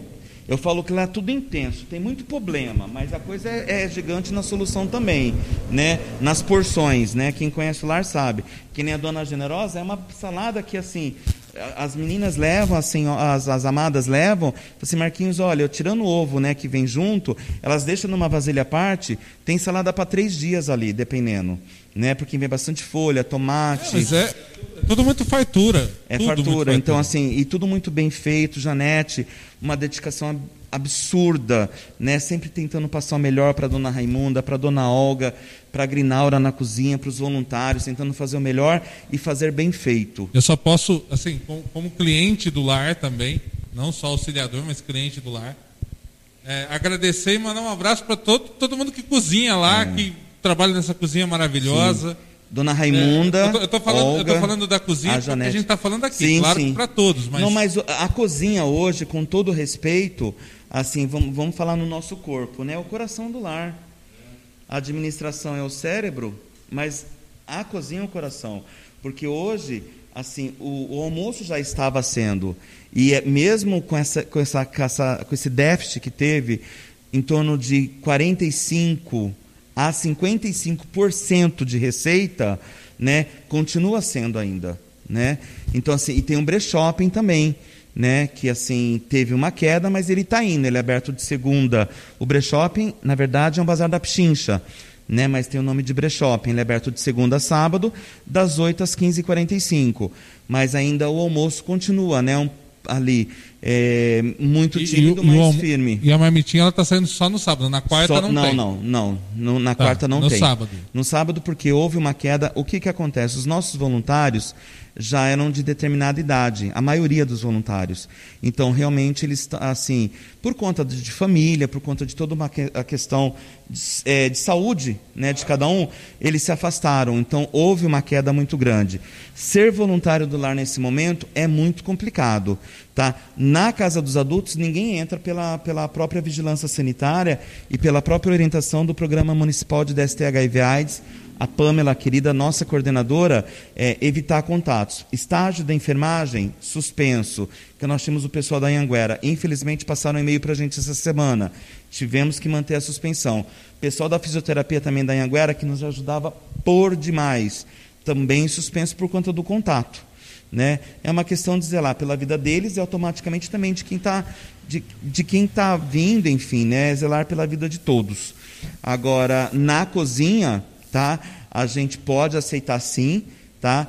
Vai depender do dia que a pessoa pode estar indo para não ter também, porque a Johnny ela direcionou o número de pessoas que podem ficar na cozinha. Ah, então vamos todo mundo para a cozinha? Não, tem um número limitado por conta de espaçamento, né? E assim, tem que trabalhar, viu? Voluntário no lar tem que trabalhar, porque tem um cara lá que é terrível. Se não trabalhar, se for só para comer e ele descobrir. Gente, eu, eu passei lá no tem sábado. Tem que trabalhar. Passei lá no sábado, tava lá Marquinho, um olhar clínico sobre as pessoas atendendo lá no, no drive-thru. Aí eu, eu, eu, começo a passar, só, só uma história de vocês do Marquinho, tá? Começa a passar assim, aí uma, uma, pessoa começa a me atender, o Marquinho começa a olhar. Ele está olhando. E a pessoa está me atendendo ali, porque, e ela já estava atendendo um casal na minha frente. Aí o Marquinho para assim e fala assim: Não, não atende ele não, você não estava atendendo o casal? Eu termino o casal ali que eu vou pôr outra aqui. Gente, o olhar clínico do Marquinho, não, mas controlando que... a galera, ó. Não, sabe por quê? Eu falo assim, é como a Janete sempre nos ensinou. Mesmo sendo entidade, é fazer bem feito. É isso, entendeu? Não é. adianta você querer. Assim, tem, principalmente a. Eu tenho muita gratidão pela Dani, a amadinha do Johnny, da cervejaria, que ela foi lá e puxou nossa orelha. Foi fantástico o, o puxão de orelha dela. Ela falou assim, Marquinhos, espera aí, isso aqui não é drive, isso aqui não é true, não é nada, isso aqui é aglomeração. Né? Foi quando eu saí do caixa e fui lá para frente. Não que eu tenha sido a solução do problema. Sim, Nada mas aí, disso. A, a mas como eu sou carudo, a ideia. entendeu? Essa questão de ter os olhos, né? Você tem que ter olho para tudo porque você responde. A Janete, sendo presidente, ela me delega essa responsabilidade, né? E ela, ela, ela confia em mim, entendeu? Porque e se tem alguém da vigilância ali? E como que ele vai atender você sem antes ser passado álcool? Ele não tinha passado álcool na mão para te atender. Uhum. Entendeu? Então eu falo, termina, é um lá no caixa, um no meio e você na porta. Não sei se você percebeu. Sim. Entendeu? E, então, e até, assim, até estou falando isso porque, assim, para as pessoas sentirem também confiança. De, é responsabilidade, é muito sério. responsabilidade, muito cuidado. Exatamente. Então tem álcool em tudo, né? Então assim, pagou lá no caixa para Lúcia, para Janete, já sai pela porta. Você que está no meio, vai para o balcão, entendeu? E antes, no caso do doutor Otávio, a Tamires, ou a Lúcia, a dona Eunice atender a você, primeira coisa, álcool na, é passar o álcool, não pode. Entendeu? Vai ser mais demorado, mas é necessário. E outra, quando, nós, quando foi para a gente implantar o sistema Drive, ali quem assinou por esse projeto foi a doutora Diona, nossa nutricionista. Então a gente tem que zelar pelo nome dela. Claro. E teve uma confiança da vigilância sanitária. Ah, mas tal lugar não faz. Por favor, vai falar em tal lugar. Aqui tem que fazer. Entendeu? Porque se tem um amadinho na fila que está sem uniforme é conhecido da vigilância, e aí, como a Dani falou, Marquinhos, você tem alguém conhecido lá? Nós somos de casa, eu estou puxando a tua orelha. Entendeu? Mas e se de repente é uma outra pessoa que não vem mais ou sai falando por aí? Entendeu? Então tem que ter responsabilidade, porque não pense você que o sistema foi feito do dia para a noite. A vigilância veio, nos orientou como tinha que ser feito, Johnny sentou, desenhou, montamos um processo e entregamos na vigilância. Agora a vigilância chega lá e não está funcionando? Não pode. Tá tem que funcionar Isso de acordo. Aí comprometimento e responsabilidade. E aí, dona produção? O pai Dercílio falou que vai visitar a cidade daqui a 60 dias e quer conhecer o lar. Será muito bem-vindo, viu, pai Dercílio? Bem-vindo. E, se possível, venha no final de semana, porque se é 60 dias ainda vai estar essa pandemia. Então, que ele, se ele for ficar na casa de algum amado ou amada, já pede para esse povo não cozinhar nada e buscar as delícias lá do Lar São Francisco. Busca as marmitas lá. Isso. A Cleide está falando, lar é um lugar de pura gostosuras. Tudo de bom, muita saudade de lar. Eu também, viu, Cleide? Hum, gratidão, Cleide. É, e, e, falando em ajuda, assim, como vocês têm lá o Brechop e tal, o que, que as pessoas podem doar?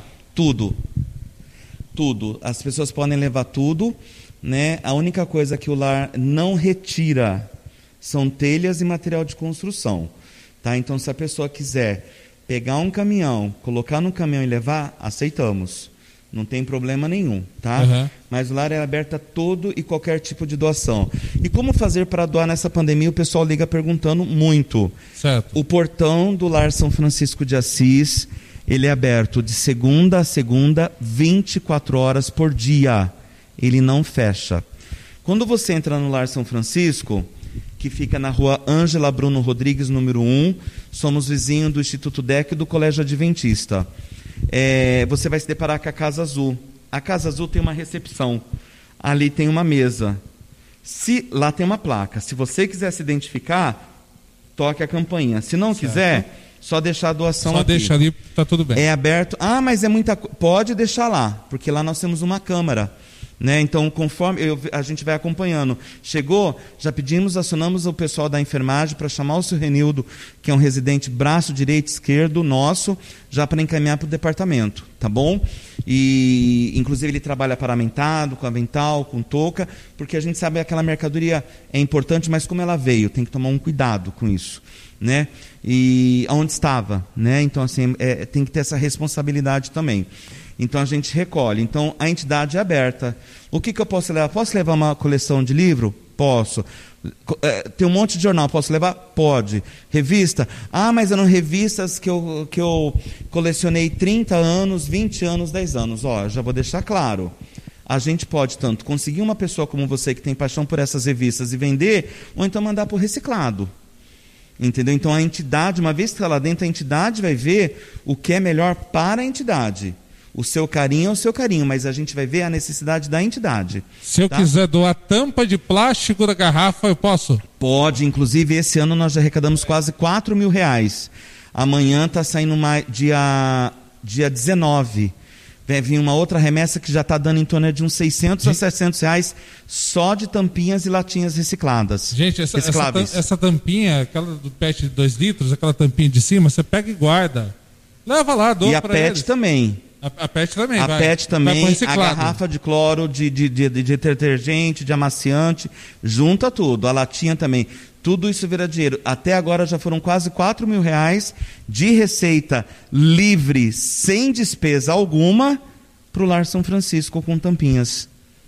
É importante. E detalhe, né? E é na, e é na necessidade agradece. Que a gente, é na necessidade que a gente vê essas oportunidades, né? né? Planeta agradece. E como mobilizar? Você não pode voluntariar no lar, mas de repente você pode, com todo cuidado, deixar uma sacolinha no seu portão e seus vizinhos estão tá depositando a tampinha. Vizinhos, não vai jogar lixo, tá, meus amores? Só tampinha. Entendeu? Você ser um, um poço ali de coleta na sua rua. Juntou dois, três sacos, a gente passa a recolher se você não tiver oportunidade de deixar. Ou então vai sair. Ou, então, você, ou então você vai, já, já deixa o saco, já pega uma marmita e vai embora. Arrasou, fechou. Ah, pronto. E tudo, e tudo, e vira dinheiro, viu? Essas tampinhas vira dinheiro, lacre vira dinheiro, tá? a questão dos pets também, tudo vira dinheiro, tá? Muito bem. Hoje, hoje, hoje, qual é a maior necessidade do lar para as pessoas que estão assistindo estamos, e estamos em, queiram doar? Estamos em campanha com leite, arroz, papel higiênico e Presto Barba. Inclusive lançamos hoje pela manhã. Qualquer litro de leite, Presto Barba não é aquele caro de, de, de três lâminas, é porque lá Usou, tem que ser jogado fora, é descartável para os nossos residentes, não dá para reaproveitar, tá? Então aquele bem simples, não tem problema, tá? Então hoje está no Facebook, inclusive, leite, arroz, papel higiênico e presto barba, esses quatro itens. Qualquer marca, é, o leite, se tiver o leite desnatado em promoção, Pode comprar. Ah, mas está tá na promoção, vai vencer daqui 15 dias. Pode mandar, a gente vai utilizar de qualquer forma. e não se preocupe se você puder doar um só. Não se preocupe. Se eu puder doar um, ela puder doar eu um, outro, puder doar um, pronto. Daqui a pouco uma caixa está montada. Porque tem gente que se preocupa com isso. Fala assim, ah, eu queria tanto doar, mas eu vou doar um só. Uhum. Né? Eu queria doar uma caixa, eu queria doar um fardo. Não, é, pega lá quatro papel higiênico, né? E doa, pronto. Não precisa ser uma enormidade essa doação, é Não. é todo mundo junto. O que importa é você, ajuda, né? é, é, você fazer de coração e fazer o que está ao seu alcance. Porque não adianta nada você ficar apertado pela doação, entendeu? Não adianta. Você vai fazer o que está ao seu alcance. Agora, imagine você, uma Vila Mercedes, um exemplo, que eu amo aquilo lá. Morei lá, né? Mudei para cá em 79 e fui para Mercedes. Pega uma rua 11 ali, cada quarteirão, de um lado. Se cada um doar um litro, você tem noção quantos litros de leite a gente vai ter só na Mercedes? Você está entendendo? Então, assim, é, eu falo que a gente vai retomar as campanhas do quilo de antigamente. Uhum. Muita coisa vai acontecer, né? É, como acontecia antigamente, é, a questão de valores por conta de tudo que está acontecendo. E não vai ser diferente com essa pandemia. Então, de repente, é, as cinco vizinhas se reúnem, depois mais cinco, aí recolhe, depois o lar passa pegando, enfim. É, de litro em litro, eu falo, foi de centavo em centavo de rifa em rifa, quadro, pizza, bingo, estrogonofe, camiseta que o lar chegou onde chegou. Com muito orgulho, a única entidade de Indaiatuba com terreno próprio comprado. Tá? A única entidade de Você, Vocês hoje recebem, comprado. além das empresas, tem auxílio governamental? É do governo estadual e federal. Estadual ah. e federal. Por que municipal não? Municipal, é, a resposta que eu dei para o Hélio é a questão de 30 a 45 dias atrás, quando ele me chamou é, para conversar. Até coloquei isso no meu Face. É muito burocrático. É burocrático demais. Existe, Galera, existe uma. pessoal viu? da prefeitura, não, peraí, peraí, peraí, peraí, deixa eu só explicar. São... Peraí, peraí, peraí, peraí. É, existe dois pesos e duas medidas. É, é. Inclusive, é um dos meus projetos que tem lá no meu Facebook. É, por conta de tudo que as entidades atravessam, eu acho que cobrar delas é, obrigações, principalmente quando você. É bem delicado esse assunto, então eu vou tentar ser o mais claro possível.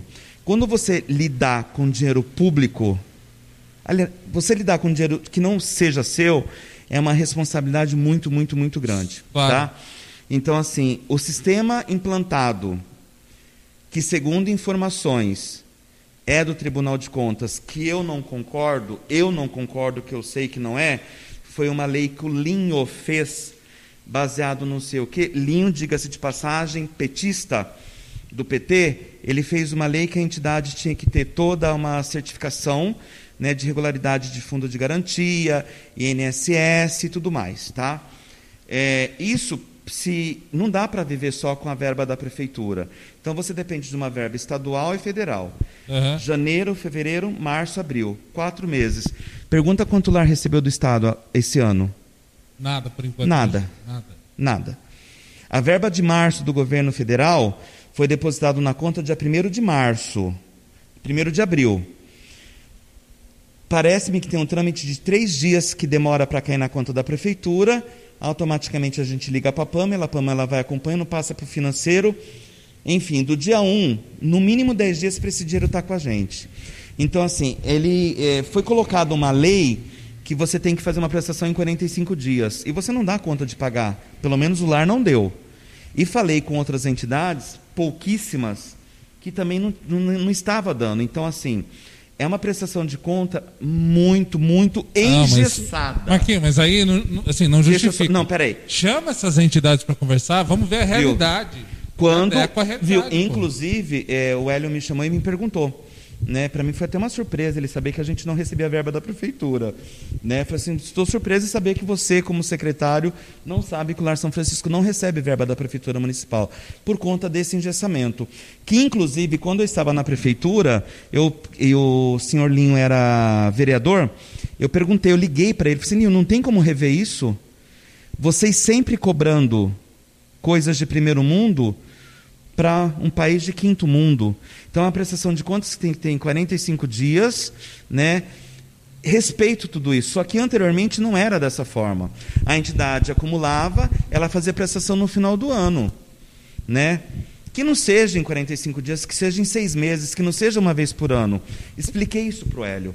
Inclusive, na minha, no, um dos meus projetos que eu iria movimentar é pegar essa lei, porque todas as leis podem ser mudadas, é acabar com essa lei do que, que foi feita na Câmara Municipal.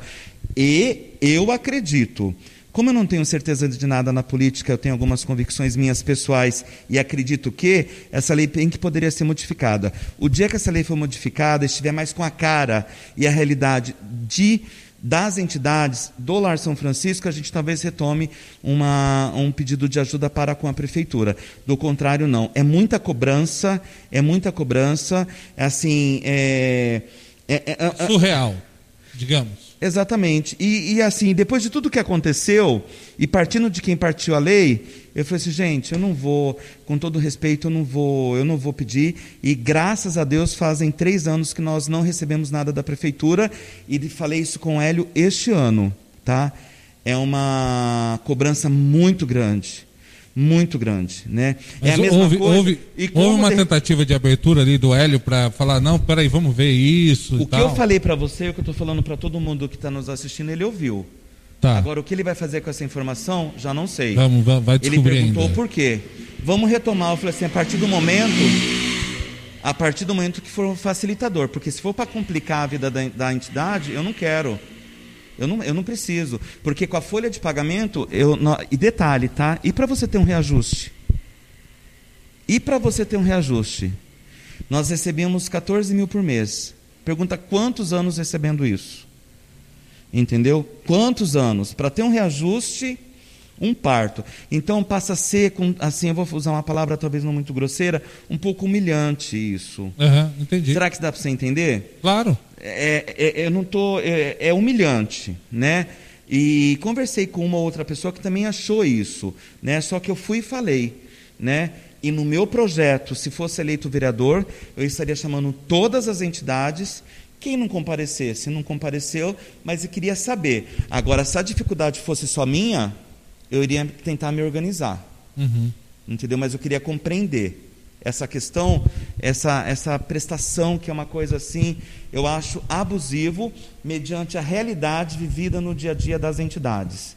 Isso eu deixei bem claro para o Hélio, na qual agradeço pelo convite que ele me fez, né? mas assim, é abusivo essa, esse sistema de, de prestação de contas. Aí você vai comprar uma geladeira.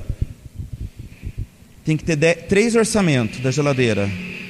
Você tem que ter uma pessoa só para fazer essa prestação de contas. Você está entendendo? Só para fazer essa prestação de contas, porque é muito, muito. Eu entendo que precisa ser assim. Só que se a prefeitura liberar, que esquecer desses 45 dias, aí em 45 dias você tem que pagar a guia de INSS, o fundo de garantia, todos os encargos para ter a, as certidões. Uhum. Até agora, nós estamos no mês de abril. O ano passado, eu fui receber a verba do Estado em julho para agosto, na primeira semana de agosto. E aí, como que faz? Você está entendendo? Então, assim, é, é, é, complicado, só que uma verba é menos, é, menos crítica. Ela atrasa, é do governo também, o do governo federal, a partir desse governo não atrasou mais, por incrível que pareça. Uhum. Amadinho Bolsonaro, eu agradeço. Agradecemos. Fechou o mês, no dia 1 dia 2 já está na conta. Só que tem só o trâmite que é burocrático e que faz parte. Não estou aqui criticando. É natural essa, essa, esse trâmite burocrático. Né? Mas é uma verba que vem que você vai fazer o que você achar melhor. Né? Então, se você tiver que consertar o teto, a lâmpada, pagar o funcionário, pagar o pneu, o documento, tanto a verba do Estado quanto do federal, ela é livre, desembaraçada e desimpedida. Se a prefeitura me perguntar agora onde foi, eu vou mostrar para ela. Agora, esse sistema de, de prestação de contas da prefeitura, eu, um dia, enquanto vereador, se eleito for, é uma das coisas que eu vou é, rever muito. E hoje, como voluntário e cidadão apenas, eu agradeço à prefeitura, que Deus abençoe. O dinheiro que eles iriam passar para o Lar São Francisco, que eles repassem para a saúde, repassem contrato fiscal para cuidar dessa pandemia e cobrar a responsabilidade de quem não tem, né? Desse povo que fica passeando no parque ecológico. E aí, produção? A gente, a gente, a gente pega nos papos aqui, nós vamos longe, né? Pode interromper, produção, não tem problema. Não, o pessoal está ouvindo aqui, né? Está ouvindo o Marquinhos aqui. Ah, O seu Gabriel perguntou se tem chocolate branco. Chocolate branco? Ah, se tem chocolate branco. Com certeza tem alguma sobremesa lá. Viu? Chocolate, o, nós temos de alguns anjinhos que não foram buscar. Nós temos oito ao leite. Branco não ovos. tem mais. Ovos Ainda de Páscoa. Ovos, Ovos lá? de Páscoa. Aí, ó, pessoal, o, ainda tem oito, ovos tá? de Páscoa É, lá. teve alguns anjinhos que não foram buscar, né? Então ficou oito lá, tá? Tá tudo fresquinho, foi feito no sábado para domingo, tá? É, até coloquei na nossa rede de contato, coloquei no, não sei se eu coloquei no Face, mas passei pelo WhatsApp. É, tem tinha uma quantidade maior, mas aí foram os brancos, tinham só dois brancos e tinham 16 ao leite. Agora só temos oito ao leite. Foi feito de sábado para domingo. Tu- quero, Tudo quero, fresquinho. 52 reais. Quero compartilhar só uma história aqui que, é- que eu acho importante eu contar a história agora. Nós aqui às vezes fazemos algumas campanhas e as nossas campanhas são para ajudar efetivamente, seja pessoa física ou seja pessoa jurídica como instituição. E a gente uma vez levou em dois lugares leite para ajudar. E as pessoas, quando receberam lá dessa instituição, quando ficaram sabendo que isso vinha da macumba, que vinha de um terreiro, torceram o nariz para a gente. Receberam, mas de nariz torcido. Mas eu não estou contando isso para falar dessas.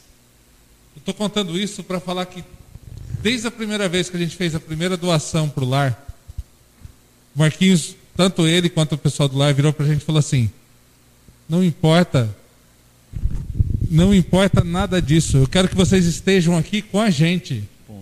Então aqui a gente recebe coral evangélico. Se vocês quiserem vir aqui cantar, vocês vêm. Quiser fazer o que vocês quiserem fazer aqui, venham fazer. E vocês são sempre muito bem-vindos. Então, eu- eu, assim, eu estou contando isso para que as pessoas percebam a- o respeito que vocês têm lá e essa importância que vocês dão também, porque vocês acabam é, cativando as pessoas também em relação a isso. Né? Então, é, parabéns por essa postura. Efetivamente, parabéns. Muito obrigado verda- por isso. É, na verdade, assim, é, a gente que, que tem, esses preconceitos, esse preconceito que existe, porque queira sim, queira não, seria muita hipocrisia minha falar que não existe, né? É, quando é, o fato de eu ser homossexual, é, eu sou, eu, é, eu sou homossexual e o que, o que ocorre a- em quatro paredes não diz respeito a ninguém, somente a mim.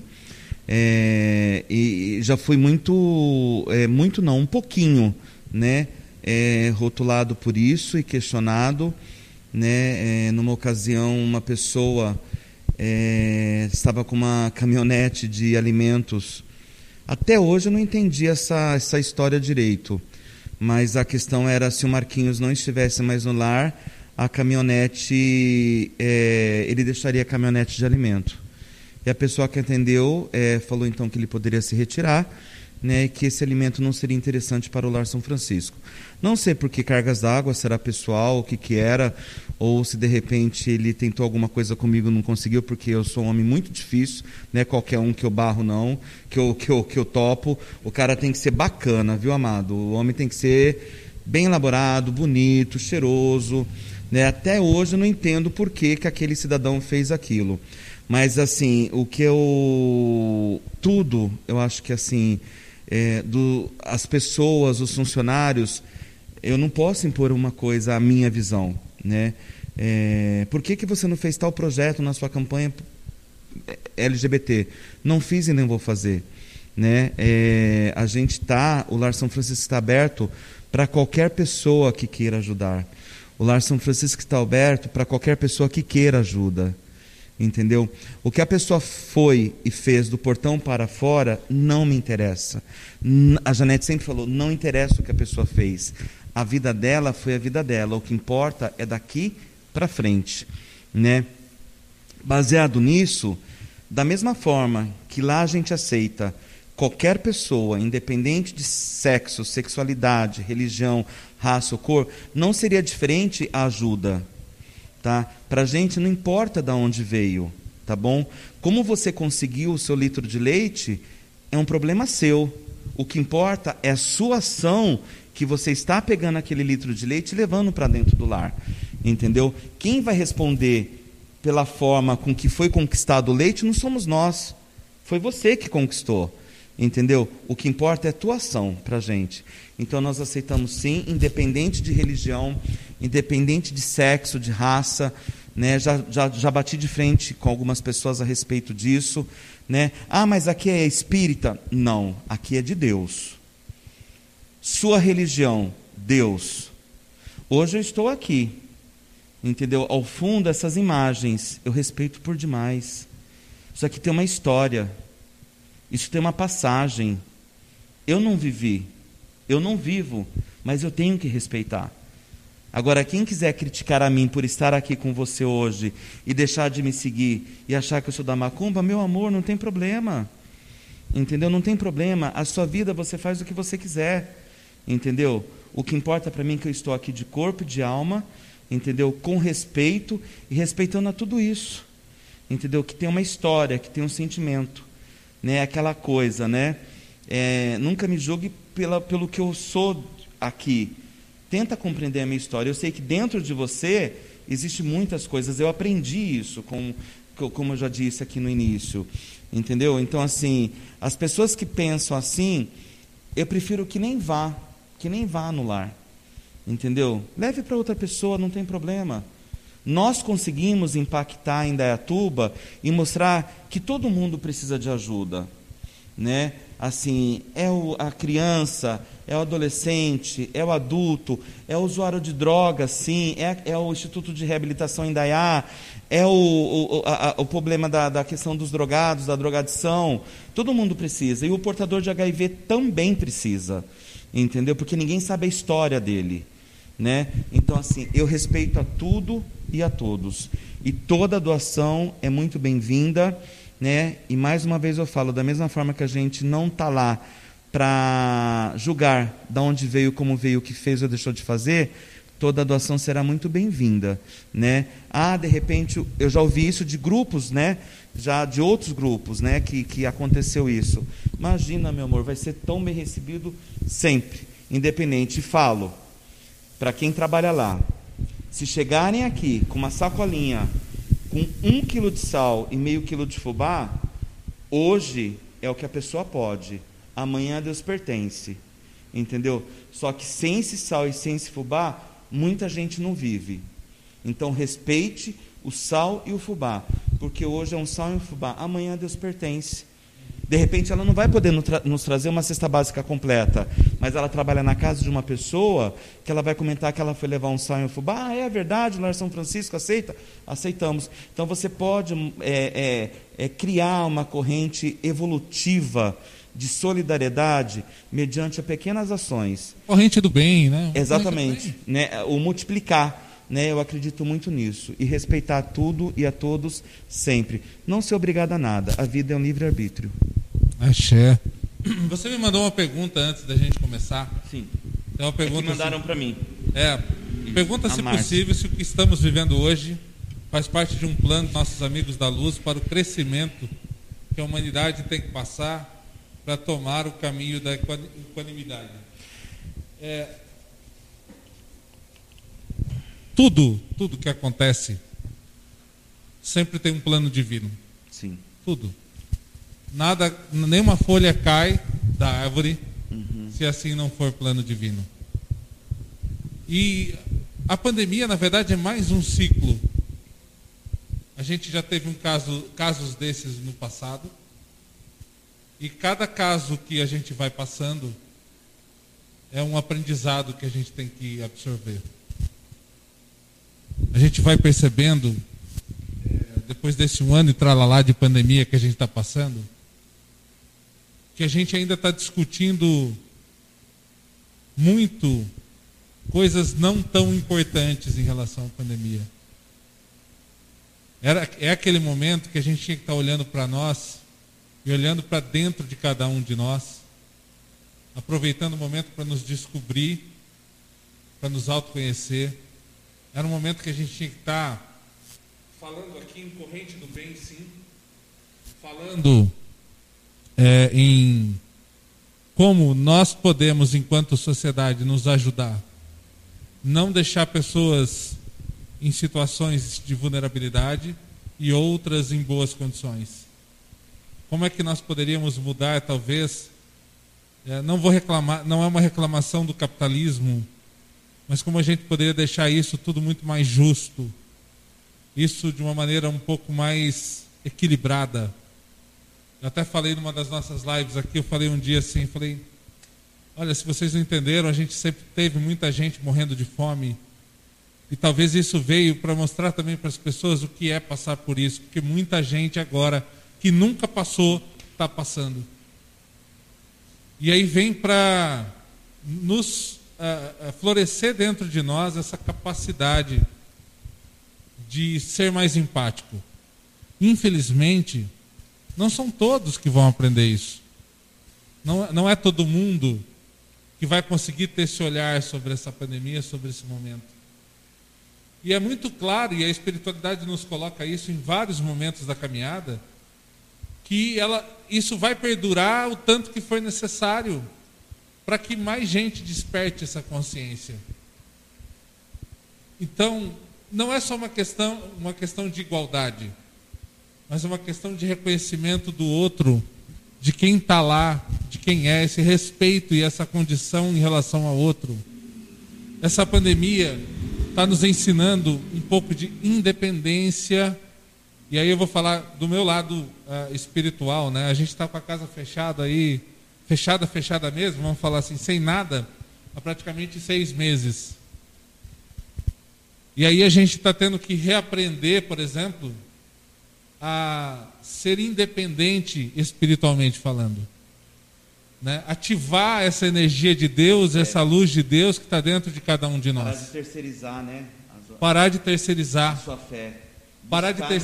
Exato. A, a fé é buscar. A fé não está no templo, a fé não está no, no Pai de Santo, a fé não está no pastor, a fé não está no padre.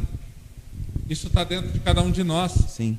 E esse momento vem também para nos ensinar isso, para falar assim, olha, não esqueça dessa luz que você tem aí dentro.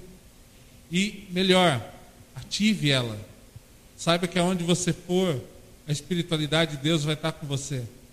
E a gente já vinha passando, há muito pouco tempo atrás, muita dificuldade psicológica, muita tristeza, muita síndrome do pânico, muita coisa ruim que a gente estava passando. E isso vem, inclusive, dar uma gravada nesse processo, para que a gente possa despertar essa consciência do ser que a gente possa se libertar como se fosse uma borboleta mesmo, né? Que a gente estava ali no casulo. E dar importâncias para coisas simples, como um abraço que a gente não está podendo dar, às vezes uma visita a alguém que a gente não está podendo fazer, que a gente ama, que a gente está separado, mas com toda a fé e toda a certeza que todo mundo que está partindo, está partindo por um, por um propósito, porque é um momento, é chegada a hora, e que quem aqui fique possa elevar, elevar-se enquanto ser humano e que a gente possa ajudar a construir uma sociedade diferente. E aí eu vou voltar numa palavra de um irmão, de um mestre muito querido, que é esse que está aqui no nosso altar. É só assim, ó. Amai-vos uns aos outros. Se a gente estivesse fazendo isso, que a gente depois de dois, mais de 2020 anos não conseguiu fazer, a gente não estaria discutindo aqui hoje essas coisas que a gente está discutindo na sociedade. É só por uma questão de amor e empatia. Né? Então, tem muita coisa pela frente que eu acho que ainda virá para a gente despertar um pouquinho melhor. Uh, mas não é só uma questão de igualdade, sociedade, mas uma questão de evolução, de crescimento, de ativação da luz e da independência do ser humano. Não uma independência de Deus, estamos todos ligados a Ele. Todos nós temos energias de Deus dentro de nós e todos nós juntos fazemos uma egrégora energética linda. Não é essa independência que eu estou falando, estou falando da independência é, da, das bengalas, independência do físico, independência do templo, independência de uma figura de uma pessoa. Claro que quando puder, é muito bom estar todo mundo junto, de mão junta, unido, mas a gente vai ver e vai perceber o quanto isso é diferente quando a gente fizer isso de novo. Eu fico imaginando é, a alegria que vai poder ser quando a gente puder ter o terreiro aberto e todo mundo aqui dentro, a gente puder abraçar. Nossa religião aqui ela é muito de proximidade. Do abraço do preto velho, do abraço do caboclo. Agora, ao mesmo tempo, eu olho a alegria que a gente vai ter o dia que a gente puder estar todo mundo junto almoçando no lar de novo. Eu quase não gosto de abraçar e beijar, imagina. Tem noção? Né? E só completando essa coisa, a questão é, de você deixar de se apegar, apegar a praticar e fazer para você. Né? Então acho que só completando aí, mas é, é, o que você disse é, é, é, é, bem por aí mesmo. Né? Essa questão de você é, se reinventar, se reconhecer e de repente parar de terceirizar algumas situações. Né? Você realmente estar em casa porque é você e Deus, né? é você e sua família você saber que você casou e você tem que estar tá dando atenção para o seu filho. Quantas né? pessoas voltaram a fazer isso agora, né? Não Exatamente. tinham tempo de fazer. Exatamente. Então, assim, ela veio né, para ensinar muita coisa para o humano, num todo. Né? E, enfim, e eu só respondendo a pergunta da, da Márcia, em complemento à sua, eu não acredito que seja, assim, dos nossos irmãos lá de cima eu acredito muito na que isso é um, um egoísmo muito grande do homem, né? É, de acreditar que ele pode matar e comer de qualquer forma, que ele não tem que ter um cuidado mínimo de higiene possível, né, exigido, né? A gente com isso a gente aprendeu pensar mais, ser mais higiênico, ter mais conduta, né? Essa questão dessa, ao mesmo tempo que a distância trouxe uma frieza, eu acredito muito que ela trouxe um reeducar, né? Então essa questão da, da pandemia, para mim é um egoísmo muito grande do homem em si daqui da Terra, né? É uma questão de que é, por que de repente é tão diferente aqui e lá, né? E de repente lá agora está tudo caminhando e aqui não. Como que pode isso? E da onde veio? Você está entendendo? Então, assim, eu acho que a gente tem muito ainda para fazer e para aprender. Mas eu acredito muito na capacidade é, divina dos irmãos, do nosso Pai, de trazer de fato uma luz grande para esses homens né, o, que estão no poder, é, de forma geral, do planeta. Né, porque esses dias eu estava vendo uma matéria, lá no Japão já está tudo volta de vez em quando, mas já está tudo se normalizando. E veio da onde isso? Veio da onde essa é, na China? Né? Veio da onde isso? E de repente aqui a coisa está acontecendo, né? Então, acho que a partir do momento que é, ver a vida de forma mais universal e com respeito, tudo vai ser muito diferente, né? E o caminho a seguir, religião, a quem seguir, que comunidade, né? É livre, a pessoa vai ser livre, mas eu acho que deveria ter, de fato, um respeito universal, sabe? Assim, é, e, e, e, e, assim, hoje, provado, né? Que alguns países já conseguiu tanto de vacina, outros não, né? Já está normalizado aqui, né? Estava vendo uma matéria que a, uma, uma querida que mora nos Estados Unidos, de 30 e poucos anos, ou 20 e poucos, vi hoje na UOL, ela já está sendo vacinada, enquanto o pai dela aqui, de 60 e pouco, ainda não. Espera aí, o que, que, que acontece? Que respeito é esse? Que ser humano que está lá fora é mais importante do que está aqui? Que ser humano que está em Dayatuba é mais importante do aquele que está no Ribeirinha, lá no, entendeu? Morrendo lá em cima no, nos alagamentos, né? Então, assim, eu acho que deveria ter equidade falo novamente, em geral, principalmente no tocante a direito à vida e a viver, né? Uma um compartilhamento de, de direito de forma mais igualitária, né? A começar de vários assuntos, que eu não vou retomar mais esse assunto política, né? Mas eu acredito muito que tem que partir deles essa questão, né? Porque se sem a política a gente não vive, então, pois bem, vamos ver o que está de errado aí seja, que seja uma ferramenta. Né? Entendeu? E eu ferramenta. acredito muito que dá para fazer. Uma ferramenta para o povo. Dona Produção, é, sua penúltima entrada antes da gente encerrar aqui, porque já está Já tá tarde, a gente tá aqui, ó. E, e se deixar, a gente vai, vai até Ah. as duas da manhã. Falo pouco? Deixa eu falar um comentário aqui do seu Gabriel É. Fonseca. As pessoas pedem muitos favores para mim e eu respondo que eu sou da Umbanda. Você quer minha ajuda? Aí as pessoas respondem que sim. É, porque outros não fariam isso pelas pessoas, né? Então ele está tá só comentando que ele, ele fala que é da Umbanda e as pessoas respondem que muitos fal, faz- falam para ele que não fariam, não ajudariam de outras E não, religiões. e não é, que fique claro o seguinte, muitas vezes não é a religião que faz isso. É, a pessoa, é o ser. É aquilo que o ser absorve, aquilo que ela aprende. Então, é, eu não ligo religião ao processo. A religião ela pode startar isso. Mas a sua, a sua- fazer o bem não depende de religião. Tem muito ateu que faz muita coisa melhor do que evangélico, umbandista, enfim, tanto faz. né? Tem muito ateu que faz um papel social muito mais importante, relevante e de ação do que qualquer outro religioso, digamos assim. Assim como a gente tem não só na Umbanda, né? Os evangélicos, como a Igreja Universal, as pessoas às vezes criticando e fazendo, enfim, né? É, contudo, é, deixa quem está lá na frente responder pelos atos. O que importa é a união e a fé daquele povo ali, né? É, coloquei esses dias, eu sou super desfavorável aos cultos, desfavorável ao extremo, né? Não, não tem por onde voltar. Sabe por quê? eu não gostaria que as pessoas, é o que, você, é o que nós acabamos de conversar, eu posso sim ter a minha fé dentro da minha casa, no meu quarto. Entendeu? Então, assim, para que eu, de repente, correr um risco e colocar em risco?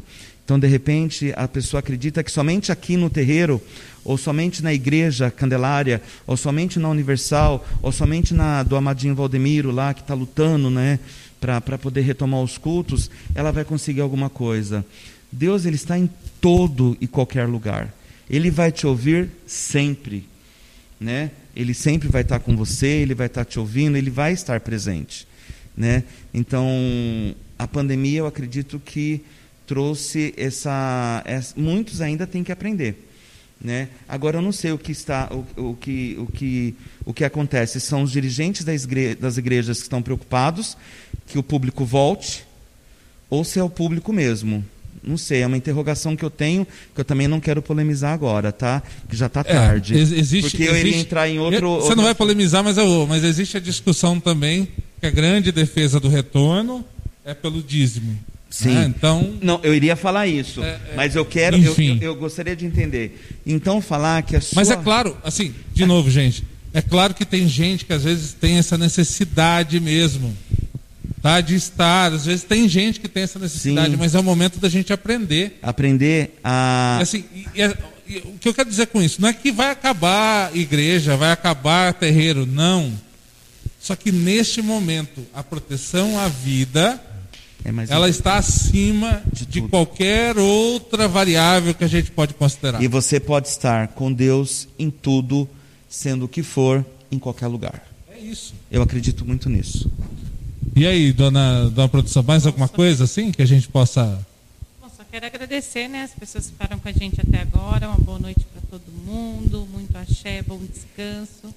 Obrigada para as pessoas que entraram e mandaram muitos beijos, muito lindo, muitos abraços a essa pessoa querida que é o Marquinhos. Gratidão. Obrigado, gente. Obrigada Mar mesmo. Marquinhos tem fã clube, gente. Marquinhos Viu? tem fã clube. Eu Tem quero, bastante. eu quero agradecer a Deus, agradecer aos meus antepassados, que eu sempre agradeço, a minha família, aos meus filhos.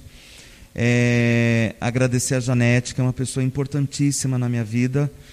Agradecer a todas as pessoas que me acompanham, as pessoas que me acreditam, os meus educadores que passaram pela minha vida, eu sou muito grato.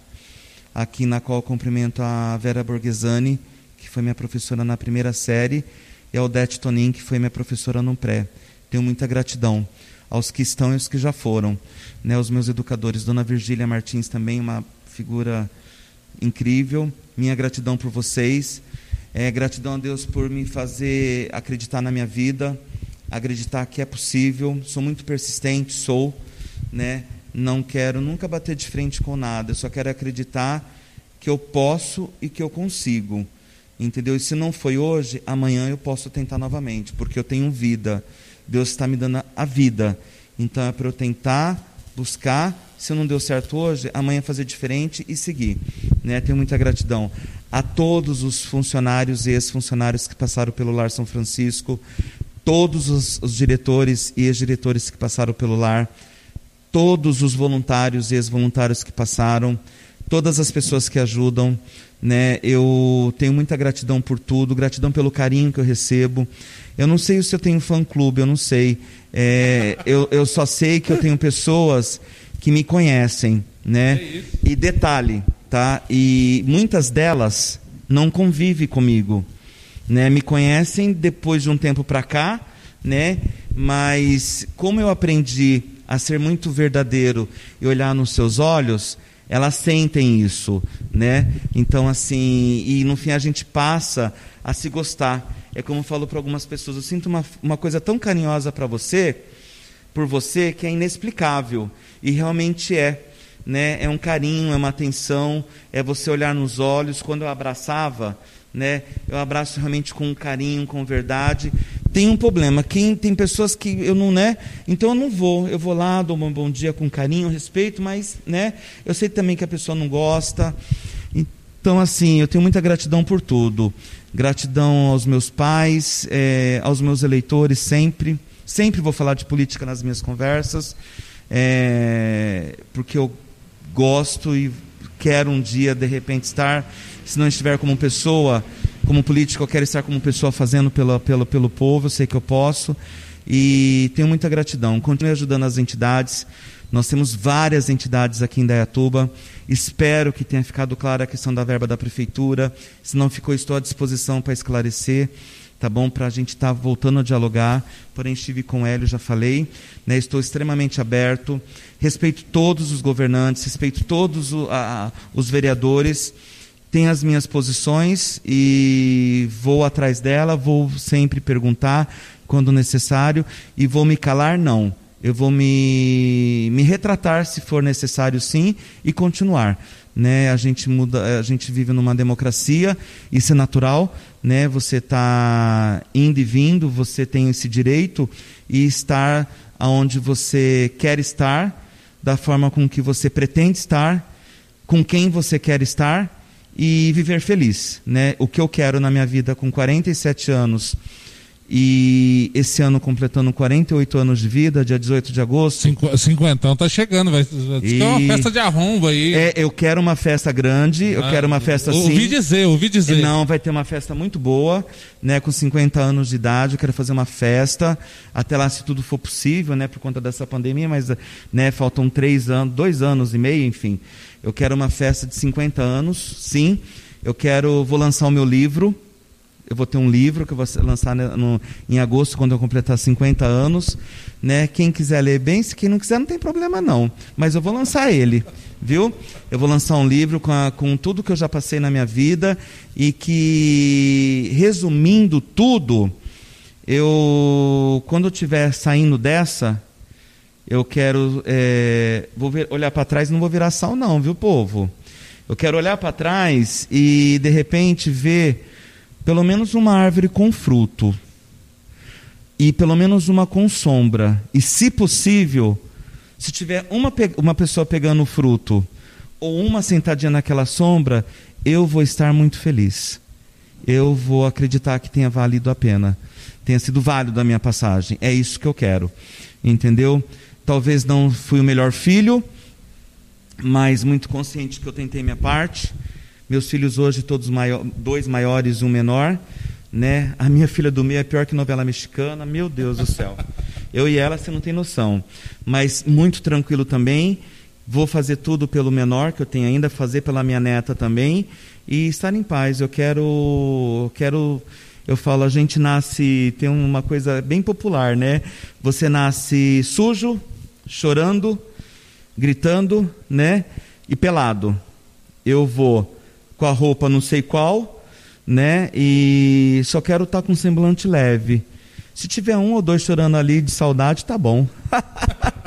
né? Eu quero só estar bem em pleno, né? Tá estar tá em paz. Tá bom. Aonde serei bom. recebido não sei, mas eu quero estar em paz. Quero estar em paz. E eu estou procurando. Tá cada certo. dia Marquinho, mais. Olha. Agradeço uma pessoa, viu? Ah, só para. Desculpa. Claro. É, a Cristina, tá? As pessoas perguntam essas fotos minhas, como eu sou, fico lindo desse jeito. Eu sou lindo.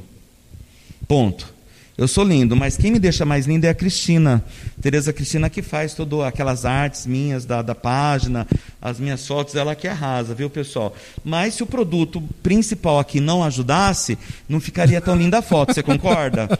né?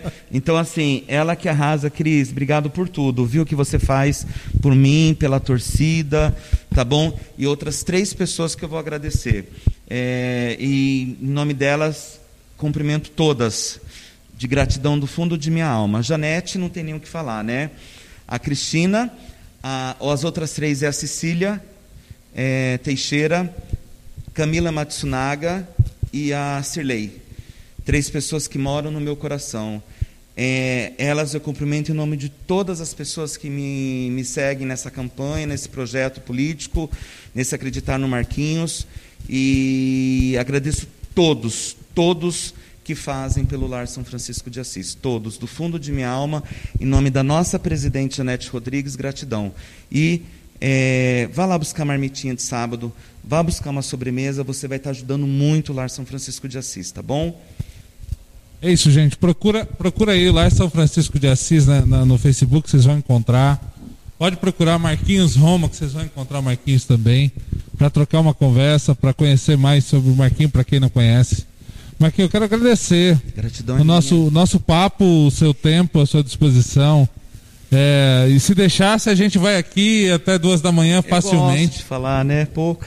Mas fica aqui uma, um convite para outra conversa futura, para a gente trocar mais ideias, porque eu acho que é disso que a gente está precisando sempre. Uhum. A gente conseguir trocar, juntar, unir ideias para que a gente possa ser melhor, né? entender o outro e ser melhor sempre. Então, é, obrigado, desejo sucesso a você, como eu obrigado. desejei na época de campanha. Desejo sucesso para você também no seu lado político, que você possa contribuir da melhor forma possível, sempre. Uhum. E eu... ao lar, vida longa ao lar, que todo mundo possa ajudar sempre. Que eu sou suspeito a falar, porque eu sou fã do trabalho do lar. Então, assim, parabéns a todos os colaboradores do lar, a vocês que estão lá incansáveis nessa, nessa ajuda, nesse projeto, que é tão importante numa sociedade que a gente tem, que a gente sabe que falha em cuidar das pessoas que precisam. Então, se não fossem pessoas que tivessem essa, essa caminhada né, de ajudar aqueles que precisam, a gente sabe quanto a gente estaria em situação mais complicada. Então, obrigado, é isso que eu tenho a dizer. Tenho a dizer a você que, ah, se falando de Umbanda, que os nossos orixás te abençoem sempre. Que a nossa espiritualidade esteja sempre com você. Você seja sempre protegido de caminhos abertos. E sempre essa pessoa do bem que você é. Polêmica não. Não digo não, polêmica. Eu digo não. verdadeira. Que se posiciona. Me Isso posiciono. É muito, muito, muito, legal. E gratidão é minha. Tá? Eu acho que espero ter sido útil, né? Essa, essas horas que nós passamos aqui. Estarei sempre à disposição. Peço desculpas por alguma coisa, estou aqui para aprender sempre, tá bom? E tentar ser Marquinho sempre, polêmico não, mas é, passar o que a gente pensa, né? E que todo mundo realmente possa fazer isso. Eu faço isso com muito agrado, com muito carinho e bora ser feliz. Até quando eu não sei. Eu sei que eu quero aproveitar segundo por segundo. Tá bom? Que Deus abençoe vocês. Um beijo no coração, tá? De todo mundo. E Deus, obrigado por tudo. Gratidão a você a sua amada por me receber aqui, tá bom? É, nesse espaço divino, né? Dessa espiritualidade fantástica, né? Onde tem Deus, né? Onde há o Pai, enfim, muita muita gratidão por tudo isso, tá bom? E para vocês que ficaram até agora, falei um pouquinho só, desculpa. Um beijo no coração de todo mundo, tá bom? Gratidão por tudo, por tudo, por tudo. Gratidão, Juan. Gente, obrigado então mais uma vez aos amigos da Cocai. Nosso muito obrigado. Galera da Drogaria Santa Clara e a Ótica Santoro de Salto, muito obrigado também. E a, a pessoal do Raio de Sol, Luiz, a Kátia, obrigado também pela ajuda. Valeu mesmo sempre. Espero que vocês tenham curtido tanto quanto a gente curtiu estar aqui fazendo esse papo, que foi show de bola. Nós conversamos um pouquinho demais? É, mas foi ótimo, né, gente? Foi ótimo.